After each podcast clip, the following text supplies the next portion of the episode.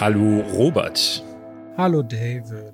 Oh Robi, was ist los? Gar nichts, aber ich wollte einfach traurig klingen und mal Hallo so sagen, dann ist mal ein anderer Einstieg. Du bist ein fantastischer Schauspieler. Wenn du eine Frau wärst, dann ja. wärst du ganz sicherlich auch Teil dieses heutigen Podcasts. Wir reden nämlich heute über tolle, über starke, über wichtige Frauen und Frauenrollen. Und dann wärst du sicherlich in dieser Liste mit, mit, dieser, äh, mit diesem Acting, was du gerade bewiesen hast, wärst du bestimmt auch aufgetreten. Wir wollen, genau, Lieblingsschauspielerinnen. Ich, da gibt's ja wirklich ein paar ganz, ganz tolle. Genau. Ähm, dazu reden wir später, weil wir auch über Tar heute sprechen. Der Film, der sechs Oscar-Nominierungen hat. Aber Kate Blanchett hat ihn doch, hat sie den eigentlich sicher, sicher?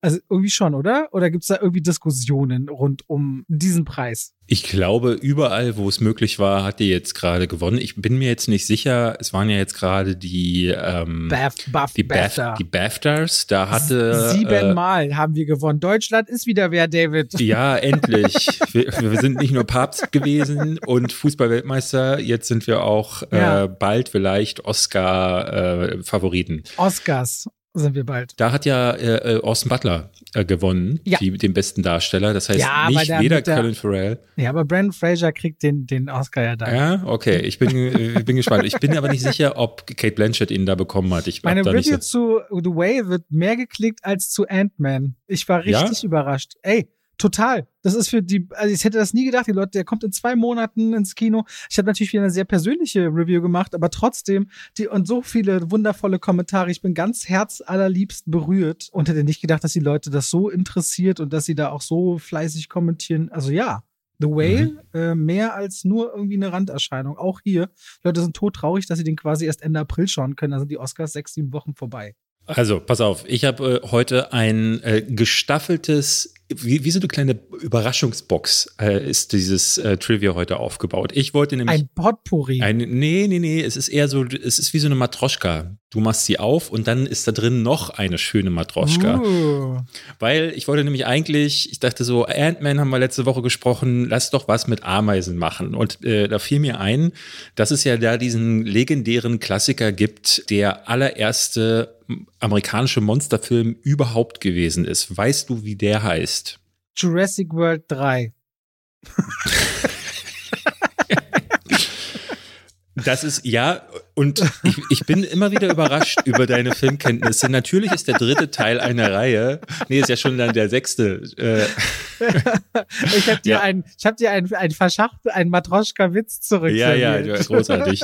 Nein, es ist äh, Formicula, heißt der im Deutschen, und äh, them mit Ausrufezeichen, also sie im, mit Ausrufezeichen im Original der kam, und das habe ich ehrlich gesagt gar nicht gewusst, doch vor Tarantula. Tarantula hast du bestimmt schon mal gehört. Das ist ja. dieser riesige, äh, also dieser Monsterfilm-Hit gewesen, wo die eine echte Tarantel in so eine kleine, ne, so in so Mini-Landschaften gesetzt haben und dann haben die die so mit Windbläsern in die richtigen Richtungen versucht zu führen, damit sie da lang gelaufen ist. Bei Formicula, der ein Jahr früher kam, da haben sie noch so Puppen benutzt. Also da sind das dann animatronische Ameisen, die die hinter so einem also hinter so einer Hecke hervorkommen und die Frau, ich habe da mal eine Szene in einem Video benutzt, fängt dann an zu kreischen und die, diese, die, wie nennt man das, die Klammern? Nee, die, ähm, Die Zange. Die Zangen, genau, die Zangen fangen dann an so, äh, und dann blendet die Szene ab, weil, uh, das war damals schon echt gruselig. Das war der erste amerikanische Monsterfilm, fand ich interessant. Was ich dann gelesen habe, hat mich aber inspiriert für eine weitere Ebene des Trivias, denn das war damals in dieser Phase, wo das Fernsehen aufkam. Und das Fernsehen äh, drohte dem Kino das Wasser abzugraben, weshalb sich die Kinobetreiber neue Wege einfallen lassen mussten, um das Publikum ranzuholen. Und das war zum Beispiel Technicolor, also spezielle Farben, die du nur im Kino bekommst. Und eines davon war 3D. Und ähm, Formicula war uh, als 3D-Film. Mit der blauen und mit dem roten äh, Folie noch drin in der äh, Brille. Genau, genau, genau. Und ich dachte so, 3D, ah, ist ja interessant. War das dann der erste geplante 3D-Film? Und habe dann mal geschaut, was war denn eigentlich der erste 3D-Film? Ne? Also bei Avatar, klar, kennen wir mittlerweile. Ähm, niemand interessiert sich mehr wirklich für 3D, außer James Cameron. Scream ah, 6 kommt in 3D. Ah, ja? Ja. In, also in echtem 3D gefilmt oder was? War, nee, oder wieder nur konvertiert? Ant-Man hat jetzt ein bisschen 3D-Werbung gehabt. Es gibt wieder mehr 3D-Titel dieses Jahr wegen Avatar 2. Und ah. Scream 6 kommt auch in 3D wohl. Ah, okay, interessant. Ja, die, das Witzige ist, dass die Geschichte von 3D sich eigentlich immer wiederholt. Das hat ein kurzes so, einen kurzen Moment, wo es funktioniert und so einen Hype auslöst und dann verschwindet es auch immer wieder sofort. Und ich war sehr überrascht zu lesen, dass die ersten Versuche mit 3D schon ins Jahr 1894 zurückgehen. Da hatte ein Typ namens William Freeze Green so ein äh, Patent angemeldet und zwar lief dann das, äh, es lief auf zwei verschiedenen Seiten der Leinwand, beziehungsweise unterschiedliche Leinwände haben sie aufgehangen, unterschiedliche äh, Filme, also der Film lief in zwei verschiedenen Bildern, aufgeteilt auf diese Leinwände. Und das haben sie dann mit, dann musstest du so ein Headset aufsetzen, so ein 3D-Headset, und dann hat das einen 3D-Effekt ausgelöst. Total umständlich, war auch erst nur so ein Patent.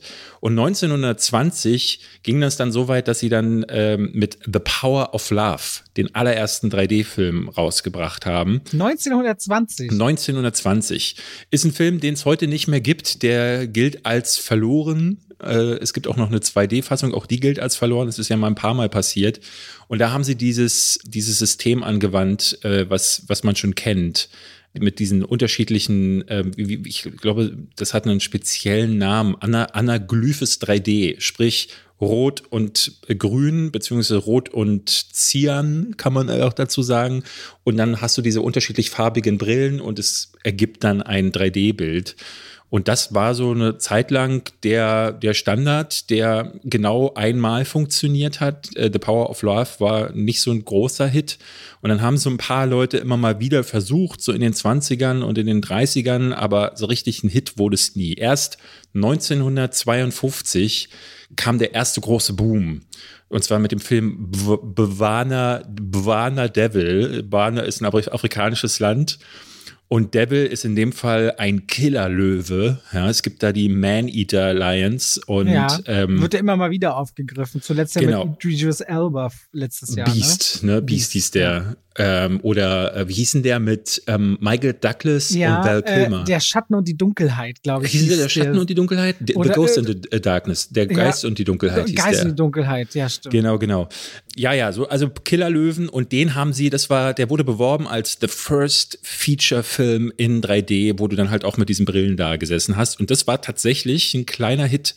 Also es gab dann so Dial M for Murder, House of Wax, das später ja nochmal in den 90ern geremaked wurde, war dann so ein erster, äh, das waren so erste Erfolge und dann ist das sofort auch wieder verschwunden. Also für 1955 ist dieser Boom sofort wieder abgeflacht und dann gab es hier und da mal so Versuche. Ähm, in den 70ern gab es dann mit Jaws 3D und Freitag der 13. Part 3 nochmal 3D-Filme, die alle eher so semi funktioniert haben.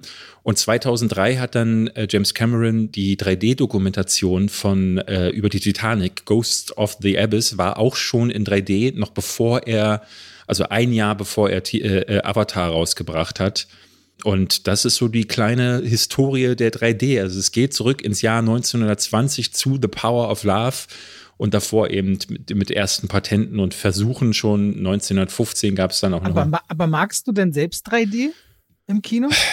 Also sagen wir mal so, bei Avatar damals war ich geflasht und es gab dann äh, so ein, zwei Sachen. Ich erinnere mich an diesen My Bloody Valentine oder ähm, es gab von Saw äh, ins, äh, insbesondere mochte ich aber, es gab noch einen von Final Destination. Ich bin mir mhm. nicht mehr mhm. sicher, welcher das war. Und in so Eventfilmen, wie zum Beispiel Final Destination, wo dann die Dinge ins Gesicht geworfen werden und wenn das gut gefilmt ist, dann macht es Spaß. Ja, und bei Avatar. Es ist auch noch bei der, bei der Hobbit eine unerwartete Reise, also der erste Hobbit-Film dann, der hatte auch nochmal ein sehr starkes. Drei ja, ja, ich, ich, wobei ich sagen muss, es gab dann diese Reihe von Filmen und der Hobbit gehörte für mich dazu, wo es irgendwie verschwunden ist. Gerade weil da ja auch diese, ähm, die, da haben sie ja mit den Framerates herumgespielt und super HDR und ich fand das grauenhaft, wie der Film ausgesehen hat. Deswegen hat mich das 3D da nicht mehr so gecatcht. Bei Avatar zieht es dich halt in diese Welt ja, rein. Aber es gibt stimmt. halt so wenig Einsatzmöglichkeiten dafür. Und wenn du halt Filme wie Ant-Man hast, jetzt den letzten, wo die Welt halt so scheiße aussieht, dank des, der, dank der CGI-Effekte, dann wirkt 3D wieder noch mehr befremdlicher. Deswegen, das ist wirklich so ein Ding, ich verstehe nicht, warum das immer wieder ausgegraben wird. Das funktioniert manchmal. Ja, das ist halt, es ist halt einfach ein, es ist so, und ich meine, der Staat hat ja damals die ganze 3D-Umrüstung in Kinos um, äh, mit subventioniert. Das heißt, Kinos konnten sich technisch auf ein neuestes Level hieven mit äh, Subventionen vom Staat. Und dann ging das ja bis in die Heimkinowelle rein. Ne? Mhm. Also Curve-TVs, 3D-TVs, dann gab es teilweise 1000 Hertz-Fernseher. Also man hat ja immer versucht, sich irgendwie irgendwie ein Feature auszudenken, damit die Leute auch zu Hause dann zur nächsten Fußball-WM den besten Fernseher haben. Aber ganz am Ende ist es, geht's halt einfach nur ums Panel und um die Größe und deswegen bestimmt OLED, QD, OLED und alles ab 75 Zoll äh, den Zukunftsmarkt, was Fernseher angeht. Ist halt immer wieder ein Versuch, eine technische Innovation zu haben, weil das ist ja das, was das Kino braucht. Innovation, was, was du nicht zu Hause haben kannst. Und gerade bei den Blockbustern äh, ist das natürlich Thema. Alice im Wunderland hatte damals noch ein sehr gutes 3D. Hm, ja, ja, ja. Ich, ich muss sagen, wenn du mich nach 3D fragst, fallen mir wirklich drei, vier Filme ein, bei denen es wirklich für mich Sinn gemacht hat und der Rest verschwimmt so in so einer Suppe, weil das ja auch dann in den Schmutz gezogen wurde durch die Konvertierungen. Aber ja, das war ja. das äh, Matroschka oder sagt man Matrioschka? Ich weiß es gar nicht. Nee, Matroschka äh, kenne ich, aber ich, gut. Ich glaube ich mit O. Das war das Trivia. Ich sag daher jetzt zu dir, Robert, herzlich, willkommen. Herzlich willkommen zu zwei wie Pech und Schwafel. So schneller als ich. ja, gut. David, ich gehe übrigens heute zu Robbie Williams. Bist du aufgeregt für mich?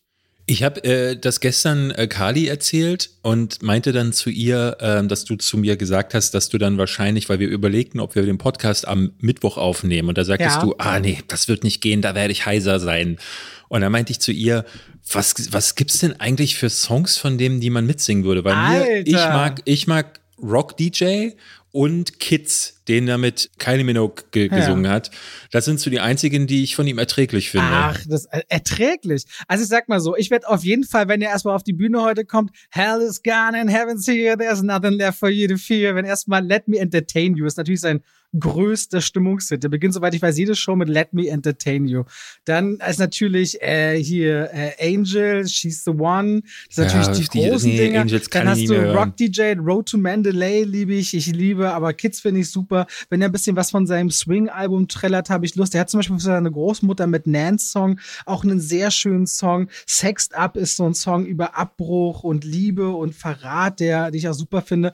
Äh, ich, an Kann man dann finde ich auch super. Also es gibt oh, einige, gut, ja, die ich richtig gerne mag. Aber ich muss auch sagen, ich war vor 20 Jahren bei Robbie Williams beim Konzert oder vor 22 und an dem Abend habe ich beschlossen, ich möchte ins Showgeschäft. Das fühlt sich so besonders an. Ich möchte im Showgeschäft arbeiten und habe damals äh, sofort mit 14, glaube ich, an MTV geschrieben. Ich dachte, ich muss das Musikfernsehen moderieren oder so, ganz toll. Und keiner hat mir natürlich zurückgeschrieben. Außer, und deswegen Props und Shoutout an Markus Kafka, den ich damals schon cool fand. Der schrieb dem 13, 14 oder 15-jährigen Robert zurück, ach, dann komm doch mal vorbei, da können wir doch mal gucken, so ein Praktikum oder so. Und ich so, ja, aber ich bin erst so 14.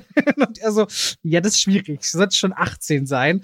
Aber Markus Kafka cool und Robbie Williams ist am Ende für mich so der Moment gewesen, wo ich gesagt habe, ich will ins Showgeschäft. Finde den mega cool. Ich freue mich heute sehr auf meine persönliche äh, Wiederkehr, das in der Halle da zu erleben, einfach zu genießen und so mitzuschwelgen. Und dann gehe ich Donnerstag noch zu Max Rabe.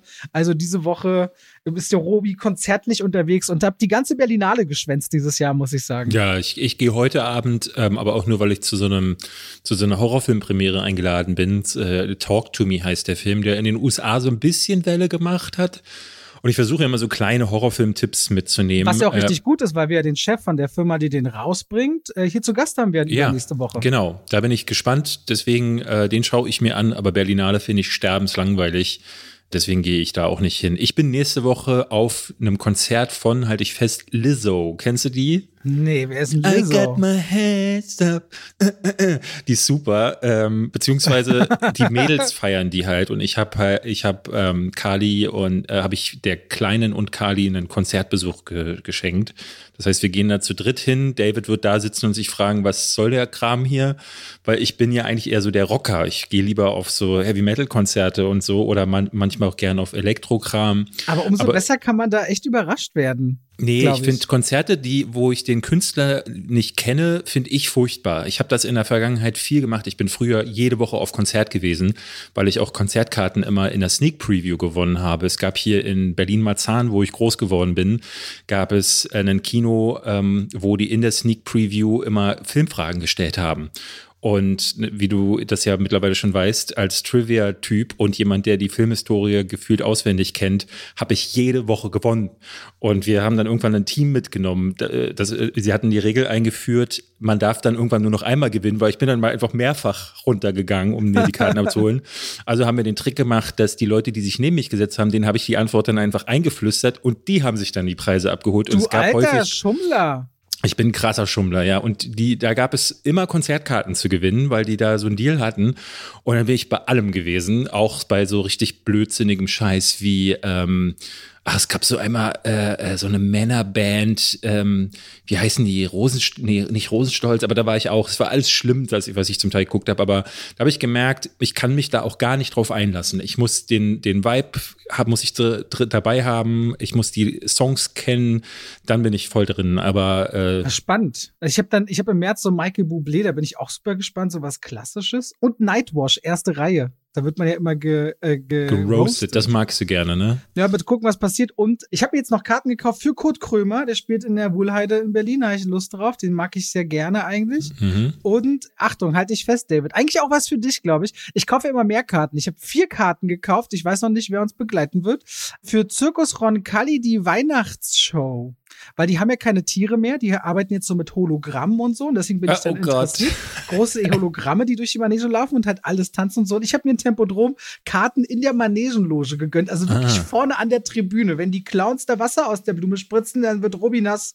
So wird das. Sehr gut. Ja, Wie, gut. Was hast du denn diese Woche gesehen, damit wir mal auf das Thema des Podcasts zurückkommen? Also gut, was habe ich? Ich habe Perfect Addiction mitgebracht. Das ist für alle Fans der After-Reihe ein nächster Film aus hm. dem Thema toxische Schmonzette. Für alle After-Fans. Ähm, dann habe ich Missing mitgebracht, quasi die inoffizielle Fortsetzung vom Screen Life Thriller beziehungsweise Desktop Thriller Searching. Dann habe ich noch Wo ist Anne Frank mitgebracht, der neue Film von Ari Fohlmann Jahren ein Animationsfilm rund um ja ein bisschen Anne Frank und die Gegenwart in Amsterdam. Da werde ich auf meinem Kanal drüber reden, da müssen wir jetzt hier nicht so ausschweifend sein, aber über Tar werden wir zusammen auch reden, den haben wir gesehen. Hast du denn noch was mitgebracht, David? Ich habe nur noch uh, You People geschaut. Das ist auf Netflix irgendwie in den Charts drin gewesen. Ich fand den Trailer unterirdisch.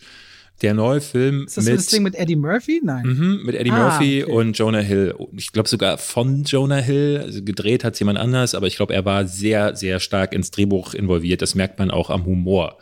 Alright, wolltest du gleich damit mal anfangen? Weil ich sehe dann immer so die IMDb-Rankings und bin so ein bisschen abgeschreckt. Ich glaube, das ist so ein klassischer 5, irgendwas Film auf IMDb gewesen bei You People und das ist schon ein Warnsignal. Ich glaube, das ist halt so ein Film, da muss man, ähm, das kommt sehr darauf an, wie sehr man, ne, also Humor ist ja sowieso eine, eine, eine schwierige Sache, weil der eine lacht Nein, und dann sitzt der andere. Du hast den richtigen Humor und ja, nicht, okay, gut, dann kann ich ja jetzt hier aus vollem Herzen sagen, dieser Film ist unlustig.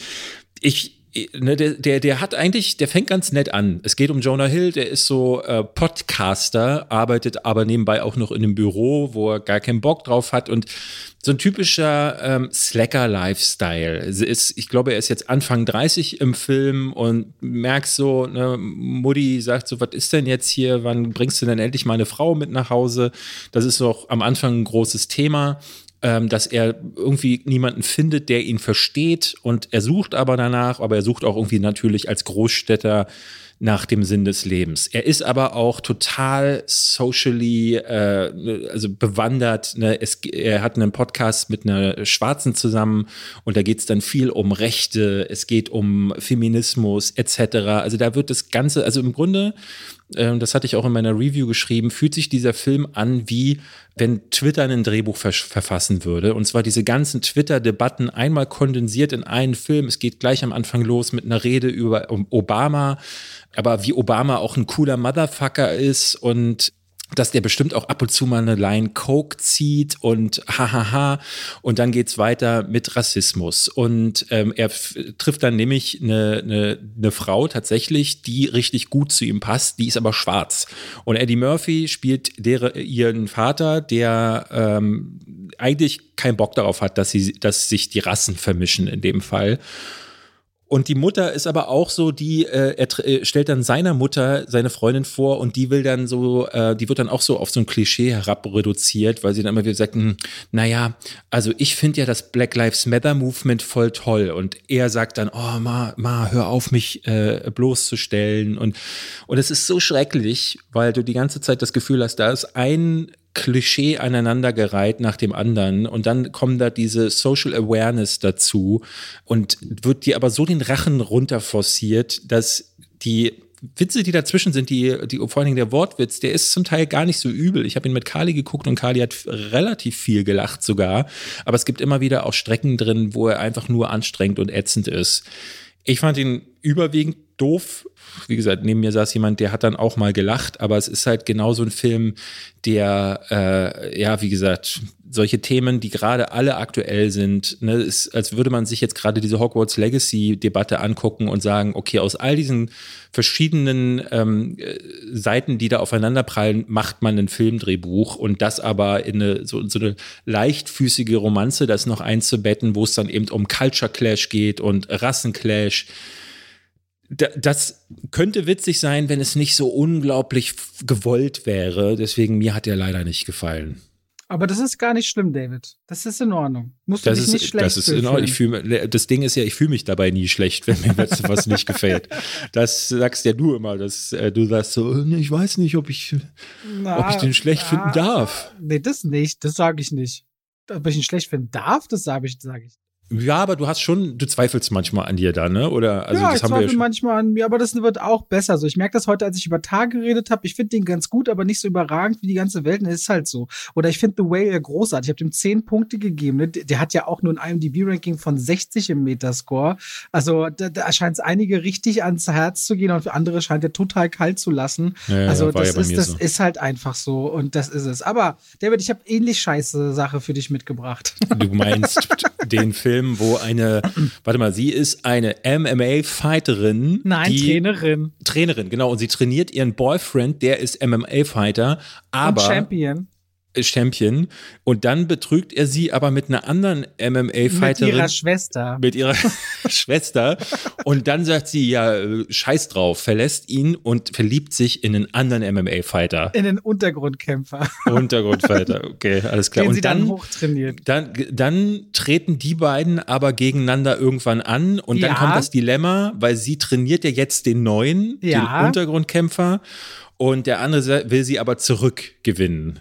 Na ja, das versucht er ja. Versucht er. Und sie sagt aber, ey, nee, ja, sie hat äh, manchmal auch so Tagträume. Es gibt schon auch so eine Dreiecksfantasie, wo ich überhaupt nicht verstehe, nachdem sie beschissen worden ist, ja immer übergriffig ist, ja auch tendenziell gewalttätig ist. Ja. Und Wir reden über Perfect im, Addiction. Über, über Perfect Addiction. Äh, ich weiß nicht, wo jetzt darin die, per also Perfect Addiction ist irgendwie ein Oxymoron in sich genommen, also ein in sich widersprüchliches äh, Formulierungsgebilde, mhm. äh, so wie Originalkopie. So, das wäre ein Oxymoron. Und auf jeden Fall, oh, der wird halt gerade so geguckt, als würde er nachdenken. Was hast du nur nachgedacht? Nee, das ist, das ist der Blick, wenn ich ganz befriedigt mich äh, so hinsetze und dir einfach nur lausche. Das ah. ist so, wie, kennst du das, wenn du dich manchmal in die Natur setzt und so einem Bach und den Vögeln beim, beim, beim einfach Sein zuhörst? Und so ist es, wenn du manchmal redest, dass ich denke, ach, ja. Ich habe Gina übrigens letzte Woche erzählt, dass du gerne Tennis magst und da frohlockte sie so regelrecht. Ich überlegte, ich muss wirklich mal Tenniskarten organisieren. Gerne, ja. Wie, äh, mir hatte auch die Jette ein äh, äh wirklich eine, eine Zuschauerin, Zuhörerin seit vielen, vielen Jahren mit der ich mittlerweile richtig guten Kontakt auch habe. Und die schrieb, äh, es gibt in Hamburg und in Stuttgart noch ähm, so Opens, äh, wo ich unbedingt mal nach Karten gucken soll. Und das wäre auch noch mal eine Option für mich, weil Hamburg fahre ich immer mal äh, wieder vorbei und äh, finde ich auch eine wundertolle, wundertolle Stadt. Ja. Wahrscheinlich schaue ich mich, schaue ich mich da auch mal um. Ich habe auch übrigens Karten für die Formel E. Da gehe ich hin dieses Jahr. Komm so, mal bitte komm, zu Perfect. Ich, ich ja, merke ich schon, nicht Perfect darüber Addiction, reden. Perfect, der ist nix, der ist nix. Also die ganze After-Reihe zum Beispiel, das ist auch, also Castile Landon, die hat zwei Filme der After-Reihe gemacht, After Love und After Forever und auch Perfect Addiction basiert wieder auf einem Buch, das äh, wiederum ist auf, der, auf dem zweiten Teil einer Buchreihe von Claudia Tan. Die hat wiederum ihre Idee in eine Fanfiction-Website eingetippt und dadurch ist Perfect Addiction entstanden und das hat sie gemacht, als sie 17 ist. Und das ja. kann dieser Film nicht abschütteln. Das ist ein sehr naiver Blick, so ein Teenager-Blick auf, wie sind wohl die Gefühle der Beziehungen, wenn man Mitte, Ende 20 ist? Wie fühlt sich dann das Leben an? Wie werden Streits ablaufen? Wie sind große Traben? Wann rennt man weg? Wann hält man zueinander? Und das sind so Klischee-Abziehbilder, wo sich überhaupt nicht erklärt, warum A, der eine Typ so übergriffig ist und von jetzt auf gleich im 365-Day-Style auf einmal der gefühlvolle Typ sein will, der doch alles besser macht. Dann muss natürlich noch so eine Hochzeits-Entourage-Feier überrannt werden mit einer Schlägerei, wo sich die Typen nicht zusammenreißen können. Der Untergrundkämpfer Caden hat eine traurige Vergangenheit, für die kann er eigentlich gar nicht unbedingt was, aber das braucht den ganzen Film, um ansatzweise über diese, in diese Oberfläche einzutauchen und ein wenig von seinen richtigen Gefühlen zu transportieren, während sie selbst als Trainerin feststellt, ich bin eigentlich auch eine gute Kämpferin. Vielleicht habe ich den eigenen Schritt in den Ring nie gewagt, weil mein Freund mir immer gesagt hat, dafür wäre ich nicht gut genug. Also das sind alles so Dinge, wo du sagst, wahnsinnig schlechte Kommunikation äh, der Hauptfiguren und naja, äh, weil das war wahrscheinlich so unglaublich naiv ja, auch ist. Und also aufgeladen ich mein, mit so toxischen, denke ich, mit toxischen, übergriffigen Verhalten. Ich finde, das muss man nicht zelebrieren auf einer Kinoleinwand. Es geht genau in diese After-Reihe rein. A Beautiful Disaster wird ja auch so ein Film dieses Jahr sein, der in diese Richtung geht. Das ist immer so hochdramatisch, findet irgendwo sein Publikum, aber ich glaube, die Zielgruppe am Al was Alter angeht, ist ultra dünn bei diesem Film und Perfect Addiction am Ende habe ich dem dreieinhalb äh, Punkte gegeben. Das wären wir dir anderthalb Sterne. Das ist nix ähm, und das ist ultra vorhersehbar. Bei der PV wurde auch immer laut aufgelacht, wie dämlich es ist und vor allem 97 Minuten, das fühlt sich auch noch deutlich länger an. Da müssen wir uns jetzt nicht weiter aufhalten. Perfect Addiction ist ungefähr das, wie es sich anhört, weißt du? Ähm? Weißt du? Aber Missing, den fand ich nicht schlecht. Ja, Searching ja. war ja schon nicht schlecht. Da Searching? spielte John, John, John M. Chu hieß der, glaube ich. John äh, Chu, ja. Der ähm, guckt auf seinen Laptop und was, wer war denn verschwunden? Seine, seine Frau Tochter. oder seine Tochter? Seine, seine Tochter. Genau, die Tochter ist verschwunden und äh, du siehst den ganzen Film aus der Perspektive seiner äh, Second Screens. Ich glaube, es ist nur der Laptop und vielleicht auch das Handy. Das sind ausschließlich äh, alles, was man ja genau an Screens ja. so hat. Und, es ist so clever ge äh, gelöst und vor allen Dingen beeindruckend gewesen bei Searching, weil der die Aufmerksamkeit trotzdem hält weil er das äh, sehr gut macht, da immer wieder auch einen neuen Bogen zu schlagen und kleine Höhepunkte zu setzen. Und Missing dreht jetzt, glaube ich, das Ganze um. Jetzt ist, ist es die Tochter oder ist es. Es ist eine, es sind andere Figuren. Es also. sind andere Figuren. Also der Film eröffnet mit einer, mit einer Aufnahme von einer Familie, wo ein kleines Mädchen beim Papa am Arm sitzt, die spielen gerade und der Vater hat auf einmal so Nasenblut und die Mutter sagt, ey, du hast da wieder dieses, und du merkst so, ah, okay, Ablende und dann zwölf Jahre später oder so siehst du die Geschichte von diesem Mädchen. Der Vater ist anscheinend damals äh, verstorben, die zusammen mit ihrer Mutter lebt und sie heißt June, gespielt von Storm Reed, die großartig auch zum Beispiel in Euphoria zuletzt als, als Schwester von Rue äh, dort spielt und ist wieder komplett auch wie Searching so ein reiner Desktop-Thriller, beziehungsweise arbeitet mit äh, dem, was wir auf dem Handy sehen, auf dem Computer sehen, was die Kameras der Geräte aufnehmen, was Überwachungskameras aufnehmen, was man mit FaceTime oder WhatsApp machen kann und arbeitet sich komplett damit ab. Interessant ist, inhaltlich gibt es ganz kurz einen Übergang zu Searching, dass dieser Fall aufgegriffen wird, weil in Missing unter anderem True Crime als große Thematik immer wieder aufgegriffen wird und auch wie Leute auf einmal zu Hobbydetektiven werden, die alles besser wissen als wahre Ermittler. Also dieser Film hat ein paar Seitenhiebe Richtung True Crime Hype, was ich mochte, so als kleines äh, Kommentar darauf. Aber was ihn eher zu einem äh, zweiten Teil macht, der nicht inhaltlich verbunden ist, ist die Tatsache, dass Nicholas D. Johnson und Will Merrick, das sind die beiden Regisseure, die waren bei Searching die Cutter. Und diese Cutter sind jetzt die Regisseure geworden. Und das ist so ein bisschen der Zusammenhang. Und erzählt wird dann die Geschichte von June, deren Mutter immer ein bisschen überängstlich ist und sagt, ey, pass mal lieber auf, äh, wenn du, wenn du, wenn du irgendwo hinfährst, fahr vorsichtig, melde dich bitte, wenn du da bist. Und die fährt das erste Mal mit ihrem neuen Freund in Urlaub nach Kolumbien, weswegen ihre Tochter alleine ist, lässt so ein bisschen Notfallgeld äh, ihr digital auf dem Konto liegen. Eine Freundin soll ab und zu mal vorbeikommen und vorbeischauen. Und was macht June? Die Kohle ausgeben, Freunde, Party, Drinks, alles sieht total drunter und drüber aus. Ein paar Tage später soll sie die Mutter abholen vom Flughafen in Kalifornien aber die steht da nicht, die Mutter. Die kommt nicht an, ihr Freund kommt nicht an. Und dann wird ihr langsam Angst und Bange. Und sie versucht alles Mögliche zu recherchieren. Sie fängt dann auch so mit einem Typen in Kolumbien an, den sie da anheuert für ein paar Dollar die Stunde, ob er ihr helfen kann, Überwachungsmaterial rauszukriegen. Und dann schafft es Missing komplett einzusteigen in diese Frage, Alter, was würde ich denn machen? Also was würde ich jetzt machen? Welche Profile, welche, also David verschwindet jetzt. So David verschwindet, Kali verschwindet, was ist los? Er kommt nicht zum Podcast, ich höre nichts von ihm. Er hat irgendwie seit drei Tagen sich nicht gemeldet, so, was ist denn jetzt? Keiner, was ist mit David? Also ich so? wüsste, wenn du dich nicht mehr meldest, wüsste ich, was ich mache. Und was denn? Nichts. Nee, ich würde schon, okay, dann würde ich überlegen, okay, wie kriege ich bei David was raus? Okay, David, warte mal, ich habe Davids Mailadresse. So, wie kann ich mit seiner Mailadresse vielleicht versuchen, äh, wie krieg, was könnte Davids Passwort sein? Wie komme ich daran? Wo sind mhm. Anhaltspunkte? So, wie komme ich in seinen Account rein, Privatverhalten über seine Nummer? So, was können wir machen, um Dinge rauszufinden? Und genau da setzt es an, weil nämlich June so ein Digital Native ist und die weiß, wie man mit den Sachen umgeht. Bei Searching ja. ist der Vater eher noch ein bisschen unbeholfen. Sie ist voll darin und ist auch auf diesem True Crime Level. Und es ist drauf. ganz schwierig, so auch so eine, eine, diese Balance zu halten, wo es dann ähm, irgendwie noch glaubhaft sein muss. Also die Aber Frage. in, in, der ersten Stunde ist das super gut beim ja? Bisschen. Du fragst dich, wie, der sich, wie sie sich vorarbeitet, wie sie Pläne schmiedet und dann dreht der Film sich komplett. Also komplett passiert was, wo ich denke, what? Äh, und dann äh, bekommt dieser Fall auch eine mediale Aufmerksamkeit und dann macht er ziemlich schnell ziemlich viele Dinge anders. Das kann man mögen. Für mich entstand dann ein zweiter völlig anderer Film, so ein sehr mhm. zusammengeschachtelter Fall, wo ich dachte, okay, aber der hat mich diese 111 Minuten sehr bei Laune gehalten. Was ich eben persönlich mag, äh, mir geht es das so, dass diese Screen-Live-Filme eine ganz komische Intimität erzeugen, weil diese mhm. Bilder von dem Desktop und wie clever sie es auch lösen. Das heißt, June ist zum Beispiel an dem MacBook, in der Mitte siehst du halt so ein bisschen äh, FaceTime offen, aber allein an der äh, Spotify-Playlist, die unten läuft, die Titel, die du da siehst oder so kleine Notizen, die du aufschreibt, ist es eine ganz neue Art von Exposition, weil was auf unserem Bildschirm steht, was wir wo an Informationen ablagern, hat ja immer auch eine Intimität. Und so erzählt man auf einmal ganz anders Charaktere über diese Bildschirme, ja. über das, was man schreibt, wie man schreibt, was sind die Emotes, die man verwendet. Und ich finde das wirklich ein spannendes Genre, von dem ich mir mehr wünsche. Aber wenn du dazu keinen Zugang hast, dann würde ich das nerven. Aber kurzum, ich finde, Missing macht einiges anders als Searching, wagt hinten raus mehr, nicht unbedingt zu seinem Vorteil. Aber wenn du Searching gut fandest, bin ich mir ziemlich sicher, dass du Missing auch mögen wirst. Und der, der macht da vieles richtig.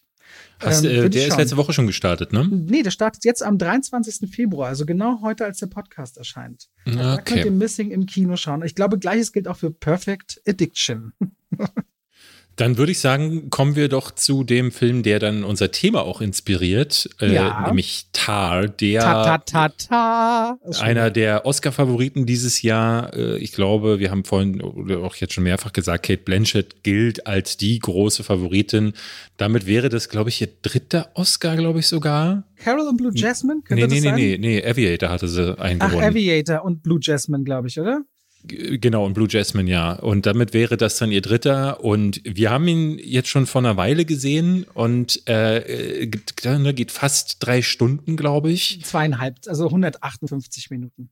Ich mache mal die Story-Zusammenfassung. Äh, sie spielt Lydia Tarr. Lydia Tarr ist, ich glaube, in Berlin äh, an, angesiedelt. Ja, Berliner Philharmoniker. Genau, und ist die bekannteste und beste und äh, aktuell auch einflussreichste ähm, äh, Komponistin. Nee, nicht Komponistin, sondern ähm, wie nennt man das? Dirigentin. Dirigentin. Dirigentin, Maestro, Di Maestra, sagt Maestre, sie auch. Äh, und sie existiert aber gar nicht. Also es ist eine, eine völlig fiktive Figur. Es gab tatsächlich in den USA im, im echten meine ich jetzt, Robert. Es gab ja. in den, in, in den in, äh, in den USA eine Diskussion, weil ganz viele Leute hinterher Lydia Tarr gegoogelt haben, weil sie dachten, dass diese Komponistin bzw. Dirigentin tatsächlich existieren würde.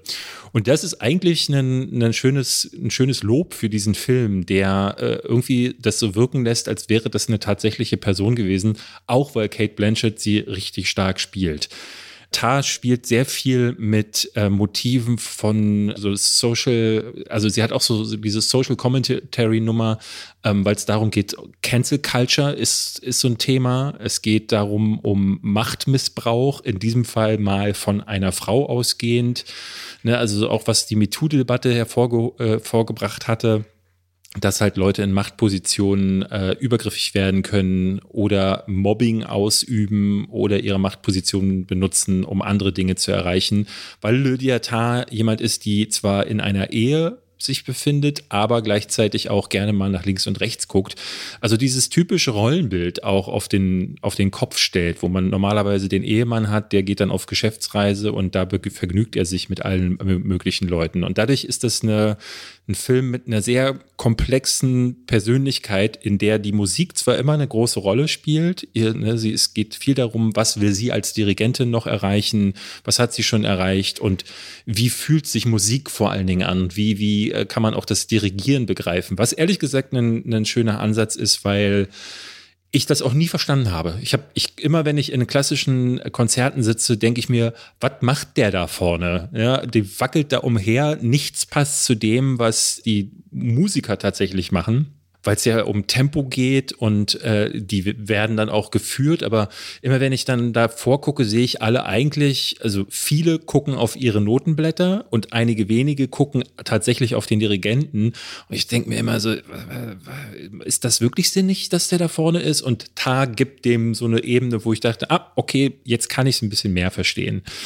Ich finde aber, dass der Film sehr viel ist, weil er eben so viele Ebenen hat, ähm, weil er nicht nur eine sehr komplexe Persönlichkeit zeichnet mit Lydia Tarr, sondern eben auch ganz viele unterschiedliche Themen abgreift und dann auch noch gerade gegen Ende in so eine fast surreale Ebene hinein abtaucht, wo irgendwelche Codes versteckt sind, wo man im Bild genau drauf achten muss. Ähm, ich habe hinterher mal ähm, mir ein paar Sachen und Erklärungen zusammen gegoogelt und es gibt immer wieder Szenen, das ist mir gar nicht aufgefallen, wo Dinge im Hintergrund sich befinden, die man nicht sieht. Ja, und ähm, das fand ich, fand ich gleichzeitig faszinierend, aber auch überfordernd, weil der Film nicht nur sehr lang ist, sondern sich auch lang anfühlt. Es gibt gleich am Anfang ein, ein äh, Interview, da sitzt sie auf einer Bühne und äh, wird befragt zu ihrer Karriere.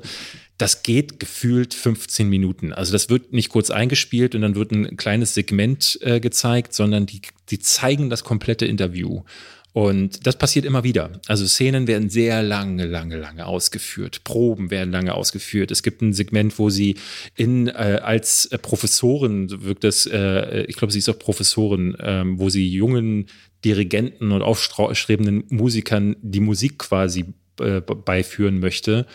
Und auch das ist so, dass ich dachte, ey, sitze ich jetzt hier gerade tatsächlich in der Unterrichtsstunde, weil auch das geht 15 Minuten und hört nicht auf. Das ist auch so ein One-Take, wo dann ist ein Gender, One-Take, wo genau. die Gender-Debatte dann auch ausbricht. Und, Ge ja. na, nicht nur die Gender-Debatte, wo dann eben auch dieses, dieses ähm, Machtding reinkommt und Mobbing eine Rolle spielt. Und man sieht eben, dass sie eine Persönlichkeit ist, die getrieben ist und dabei Leute halt einfach verstößt. Und da hatte ich auch gedacht, so eigentlich ist es interessant, aber der Regisseur findet den Punkt nicht, wo man das dann auch beenden kann. Und klar, also gerade dieser One-Take ist so krass gespielt, weil du dir denkst, erstmal, wie merkt die sich das? Wie kriegt sie das hin, weil sie immer wieder auch die Position äh, wechselt? Ne, das ist ja dann auch vom Blocking und vom, die müssen ihre Marks treffen, also die, äh, die Punkte, wo sie st stehen müssen, damit die Kamera nicht in die falsche Richtung zeigt. Klar, es ist eine Handcam und die werden das auch ein paar Mal geprobt haben, aber das ist, ein, das ist für einen Schauspieler ein richtig krasser Akt, das quasi zu richtig gut zu spielen. Und da merkt man ihre unglaubliche Klasse. Aber ich fand ihn immer wieder auch relativ zäh. Und das war mein größtes Problem mit Haar. Was ich auf jeden Fall spannend finde, ist, dass Kate Blanchett immer ein Magnet ist fürs Auge in jeder Szene, in der sie auftritt in Tar. Aber was ich wiederum, und da möchte ich mit dem, sag ich mal, anstrengenden unterstreichen, dass Todd Field als Regisseur, der hat vorher Little Children gemacht, der hat in The Bedroom gemacht, der ist hat, äh, der ist, was gerade seine Drehbücher angeht, immer nominiert gewesen für einen Oscar. Der erzählt quasi keinen stringenten Film um eine Figur und um die Themen in meinetwegen Cancel Culture und Übergriffigkeit und Machtmissbrauch, sondern der beleuchtet so so viele Blickwinkel und folgt dieser Figur auch gefühlt im Alltag. Ob sie jetzt joggen geht, ob mhm. die Nachbarin klingelt. Ob sie oder sich einen Kaffee macht. Ob sie sich einen Kaffee macht und du denkst so, vieles davon läuft immer wieder ins Leere, aber da andere Dinge nicht ins Leere laufen, rechnest du damit, dass alle Stränge irgendwie eine Bedeutung haben, um mhm. dann festzustellen, ne, tun sie nicht. Haha. und das ist so ein bisschen ermüdend, fand ich. Aber wiederum die, der musikalische Einsatz beispielsweise, den fand ich immer wieder total spannend. Auch die Kamera. Es gibt so eine Szene, die dirigiert sind, die Kamera wird untersichtig. Und es gibt dem so eine wahnsinnige Macht mit der Musik, die immer live on set eingespielt ist. Also alles, was man gespielt sieht in Tar, ist wirklich auch on set aufgenommen worden. Mhm. Ob Kate Blanchett jetzt äh, Piano spielt oder eine junge Cellistin Cello oder das ganze Orchester agiert. So mischte sich immer ein wuchtiger Eindruck mit Bildern, wo ich dachte, oh, das finde ich eigentlich ganz schön, mit einer Geschichte, die sich so umherwaberte und vor allem auch so in so egozentrischen Dialogen, wo man dann gerne auch mit Komponistennamen und allem umherwarf, wo man ganz klar sagen muss, hat man keine Ahnung von Klassik, wird man äh, vieles nicht unbedingt verstehen, was dort erzählt wird. Trotzdem kriegt man aber die Kernmessage von jeder Auseinandersetzung ja. oder jedem Gespräch. Wenn ich ein bisschen mehr davon verstehe und von den Big Five Orchestren mir ein paar Konzerte angeschaut habe und ich kenne Gustav Mahler, weil es geht darum, dass Tar, dass sie das erste Mal den gesamten Zyklus von Gustav Mahler aufnimmt und inszeniert und jetzt steht die große fünfte Sinfonie an, die wohl die schwierigste und oft meistgespielteste auf der Welt ist. Ich muss dir ehrlich sagen, Gustavs fünfte, ich habe keine Ahnung. Ja, ich weiß ja, nicht, die geht so. Auf jeden Fall, da, so. da, bin ich leider schon so ein bisschen raus. Ne? Also der Film selbst erwähnt auch unter bekannten Komponisten die eigene Komponistin des Films, Hildur Guðnadóttir, wo du auch so denkst, ah, das sind so komische Verweise. Und dann gibt es wiederum wirklich so Bilder, gerade mit einer Nachbarin, wo ich denke, krass, die brennen sich mir sofort auf die Netzhaut. Am Ende ist es ein Film, der ganz schön überfrachtet ist mit Dingen und für mich so, dass ich nach zwei, drei Wochen nach dem Sehen merke, ja, was bleibt mir jetzt eigentlich übrig von dem? Ich finde diese, diese, diese, diese Spannung von einer Kate Blanchett und auch vor allem, dass sie immer wieder Punkte hat, ne, in ihrer Diskussion über Gender und vor allem das Zurückreichen über die Geschichte. Was kann man wem ankreiden? Kunst und Künstler trennen. Sie hat immer wieder Punkte und dann sofort nicht. Und ihr eigenes, wirklich ekelhaftes Verhalten gegenüber andere und deren Karriere auch zu beeinflussen oder auch die eigenen Assistentinnen irgendwie Steine in den Weg zu legen, ist so unangenehm, dass du immer denkst, ja, so sind eben Menschen. Die mhm. haben Gutes, die haben Schlechtes und es ist nicht klar verortbar, was ist gut oder schlecht. Aber unterm Strich ein sehr langer Film, der sich für mich immer so ein bisschen anfühlt, als würde ich durch ein Musikmuseum gehen. Und das wurde mir dann äh, ich weiß nicht, ich bin ja jetzt nicht blöde, würde ich vermuten. Mir wurde das so ein bisschen an David, war, Davids Mundwinkel stellen Skepsis da. Aber auf jeden Fall, es war mir so ein bisschen zu gewollt intellektuell manchmal. Für mich wäre es, glaube ich, ein besserer Film gewesen, wenn sie sich wirklich in eine Richtung hätten fallen lassen. Also wenn das jetzt zum Beispiel der umgekehrte oder gegenderswappte äh, Skiset gewesen wäre und sie sich voll in diese Cancel Culture ähm, Machtmissbrauch nochmal hineingesetzt hätten und gesagt hätten, das geht auch auf, auf Frauenseite. Das ist natürlich ein bisschen simpel und banal, aber es hätte, glaube ich, einen besseren Film ergeben, weil er dann fokussierter gewesen wäre. So ist da jetzt unendlich viel Zeug drin und am Ende, wie gesagt, dreht er so ein bisschen ab. Gerade wenn man dann so die, äh, die ähm, sich im Internet zusammenliest, was Leute da hineininterpretieren und das macht schon durchaus Sinn. Äh, ich will nicht zu viel sagen, aber kann ich dir nach dem Podcast ja sagen, wie da die Interpretationen sind. Und da dachte ich so, krass, das ist also auch noch als Ebene drin. Und eines davon, da, da hätte sich der Film entscheiden müssen. Ist es jetzt ein Film über Musik oder ein Musikfilm? Ist es jetzt äh, eben das andere, was ich gerade sagte? Oder wird es plötzlich surreal? Alles zusammen auf der Länge ist zu krass. Uh, ich finde übrigens mal, mal wieder, um mal, damit Robbie mal wieder auf die Kohle guckt, der, sieht, der hat 35 Millionen gekostet. Sieht nicht aus wie ein 35 Millionen nee, Dollar Film, nee. oder? Aber ich weiß nicht, ob es daran liegt, äh, die haben den ja viel in Berlin gedreht. Ähm, und Berlin ist halt einfach, gerade wenn nicht die Sonne scheint, so eine unglaublich hässliche Stadt, dass du, glaube ich, selbst mit der besten Kamera des Planeten nur Scheiße aus Berlin rausbekommst. Ähm, zumindest wenn es, äh, weil im Film ist es oft sehr trist. Ist, ich glaube, das ist auch gewollt, dass ja, so eine gewisse optische Tristesse, ja, ja. Und sie hängt ja, entweder in ihrer Berliner Altbauwohnung vollgepackt mit Literatur rum und einem etwas älteren Klavier, so fühlt sich's an, oder bei ihrer Partnerin Schrägstrich Ehefrau im Industrial Look mit Betonwänden. Also ja. kälter kannst du fast gar nicht. Nina Hoss ist ja auch äh, Oscar nominiert. Und nee, das, das stimmt gar nicht. Das hat auch schon Karo, äh, Kali erzählt nach dem Film. Ich habe jetzt recherchiert, ist sie nicht. Ist sie oder nicht? Ich bin richtig blöd. Der ist für Film, Regie, Hauptdarstellerin, Drehbuch, Kamera und Schnitt äh, Okay, dann, nee, dann war sie, glaube ich, bei den Golden Globes nominiert. Das kann sein, ja. Okay, nee gut, dann haben wir beide Scheiße erzählt. Aber ja, auch dafür schaltet ihr diesen Podcast ein, um immer mal wieder mit Missinformationen zugebombt zu werden. So. Und damit schalten wir raus aus dem Podcast und rein in die Werbung. David! Mhm, du willst wieder fragen, ob ich mich mit Finanzen auskenne und willst über mich lachen. Nee, ich will nicht über dich lachen. Ey, ich habe mit dir schon da gesessen und deine Finanzen gewälzt. Das äh, hat dein Leben verbessert. Ja, das, das Man kann nicht sagen, dass mein Tipp an dich nicht dein Leben bereichert hätte. Stimmt, du bereicherst generell mein Ja, du hast mich schon traurig angerufen und gesagt, was soll ich machen? Habe ich gesagt, das ist ganz einfach, mach dir keine Sorgen, wir kriegen das hin. Und dann wurde es hingekriegt. Und zwar Dank. Unter anderem wäre ein Tipp, wo ich von vielen Freunden auch bei mir und auch im Familienkreis weiß, die lieben und nutzen Finanzguru. Und da brauchst du auch einfach nur in den App Store gehen oder in den Google Store. Da siehst du die zigtausenden Bewertungen, die alle auch horrend großartig sind, weil Finanzguru ist eine App, die dröselt dir im Grunde dein ganzes Ausgabenverhalten auf. Das heißt, deine Konten, da kannst du alles Mögliche miteinander verknüpfen, wie auch zum Beispiel dein PayPal. Und dann kannst du dann verschiedene Kategorien anwählen und siehst, aha, so und so viel geht zum Beispiel für Miete raus oder für dein Auto oder für Strom und andere Kosten oder für Kleidung oder für Fortbildung oder für, muss man ja sagen, David, der geht auch viel essen. Ne? Würde mich mal interessieren, wie viel gibt der eigentlich jeden Monat für Essen das gehen weiß aus? Ich, ehrlich gesagt ich glaube, der wird sich es erschrecken, was dabei eigentlich Ja, ja. zusammenkommt. Da wollte mir nicht letztens erklären, dass er weniger ausgibt als ich. Naja, weil ich gehe ja nie Aber essen. du kaufst dafür gesünder ein. Ja, aber Essen gehen ist immer viel teurer. Würde dir zumindest Finanzguru alles aufdröseln Okay. und daran könnt ihr dann auch zum Beispiel entscheiden, oh, da sollte ich vielleicht sparen oder das machen wir so ein bisschen anders. Und Finanzguru kann euch da auch tatsächlich in der App helfen. Und da gibt es auch eine Pro-Version, denn prinzipiell ist Finanzguru kostenlos. Für 2,99 im Monat gibt es dann sogar noch einen Plus-Zugang, also Finanzguru Plus heißt es dann, mit noch tiefergehenden Analysen zum Kaufverhalten. Und wir haben natürlich einen schicken Code für euch, nämlich Schwafel. Wenn ihr den verwendet, dann könnt ihr den statt nur sieben Tage, drei Monate kostenlos ausprobieren und dann natürlich weiterführen. Versucht gerne mal mit Finanzguru eure Finanzen besser auf die Reihe zu kriegen. Es ist ja zu eurem Besseren. Die App hat schon gezeigt, dass es viele, viele Leute gibt, die sie mögen, lieben und nutzen. Und damit danke an Finanzguru. Wir schalten raus aus dieser sehr langen Werbung und zurück in den Podcast. Dann würde ich sagen, kommen wir doch jetzt einfach zu dem Thema, das wir jetzt schon wochenlang hin und her geschoben haben und sprechen mal ausgehend von Kate Blanchett über die großen Frauen der Filmgeschichte. Jetzt natürlich Über- nicht über alle. Meine Lieblingsschauspielerin habe ich genommen, nicht nur Ja, die ja, genau. großen. Ich meine, das sind ja dann auch, das sind ja dann die großen Frauen der Filmgeschichte, Für weil mich, wir haben so krasse, nein, Robert, wir haben so viel Ahnung, dass es damit automatisch die besten Frauen Also ich habe nicht Dings hier mit drin, dessen Name mir gerade nicht einfällt, die vier Oscars gewonnen hat. Äh, Die Meryl Streep habe ich auch nicht nee, drin. Hepburn. Äh, ähm, Catherine Äh, oder Aud- Audrey? Äh, na, die, Audrey? die halt vier Oscars hat. ja, pff, weiß ich doch nicht, wer von beiden äh, vier Oscars gewonnen hat. ja, ich meine nur, die lassen wir jetzt automatisch weg. Und du redest von den großen Frauen der Filmgeschichte. Nein, nee, ich, du, wir wollten hier über, über, Okay, über unsere Lieblinge. Lieblingsfrauen Unsere- unsere äh, reden. Lieblings- ja. Okay, möchtest du anfangen, David?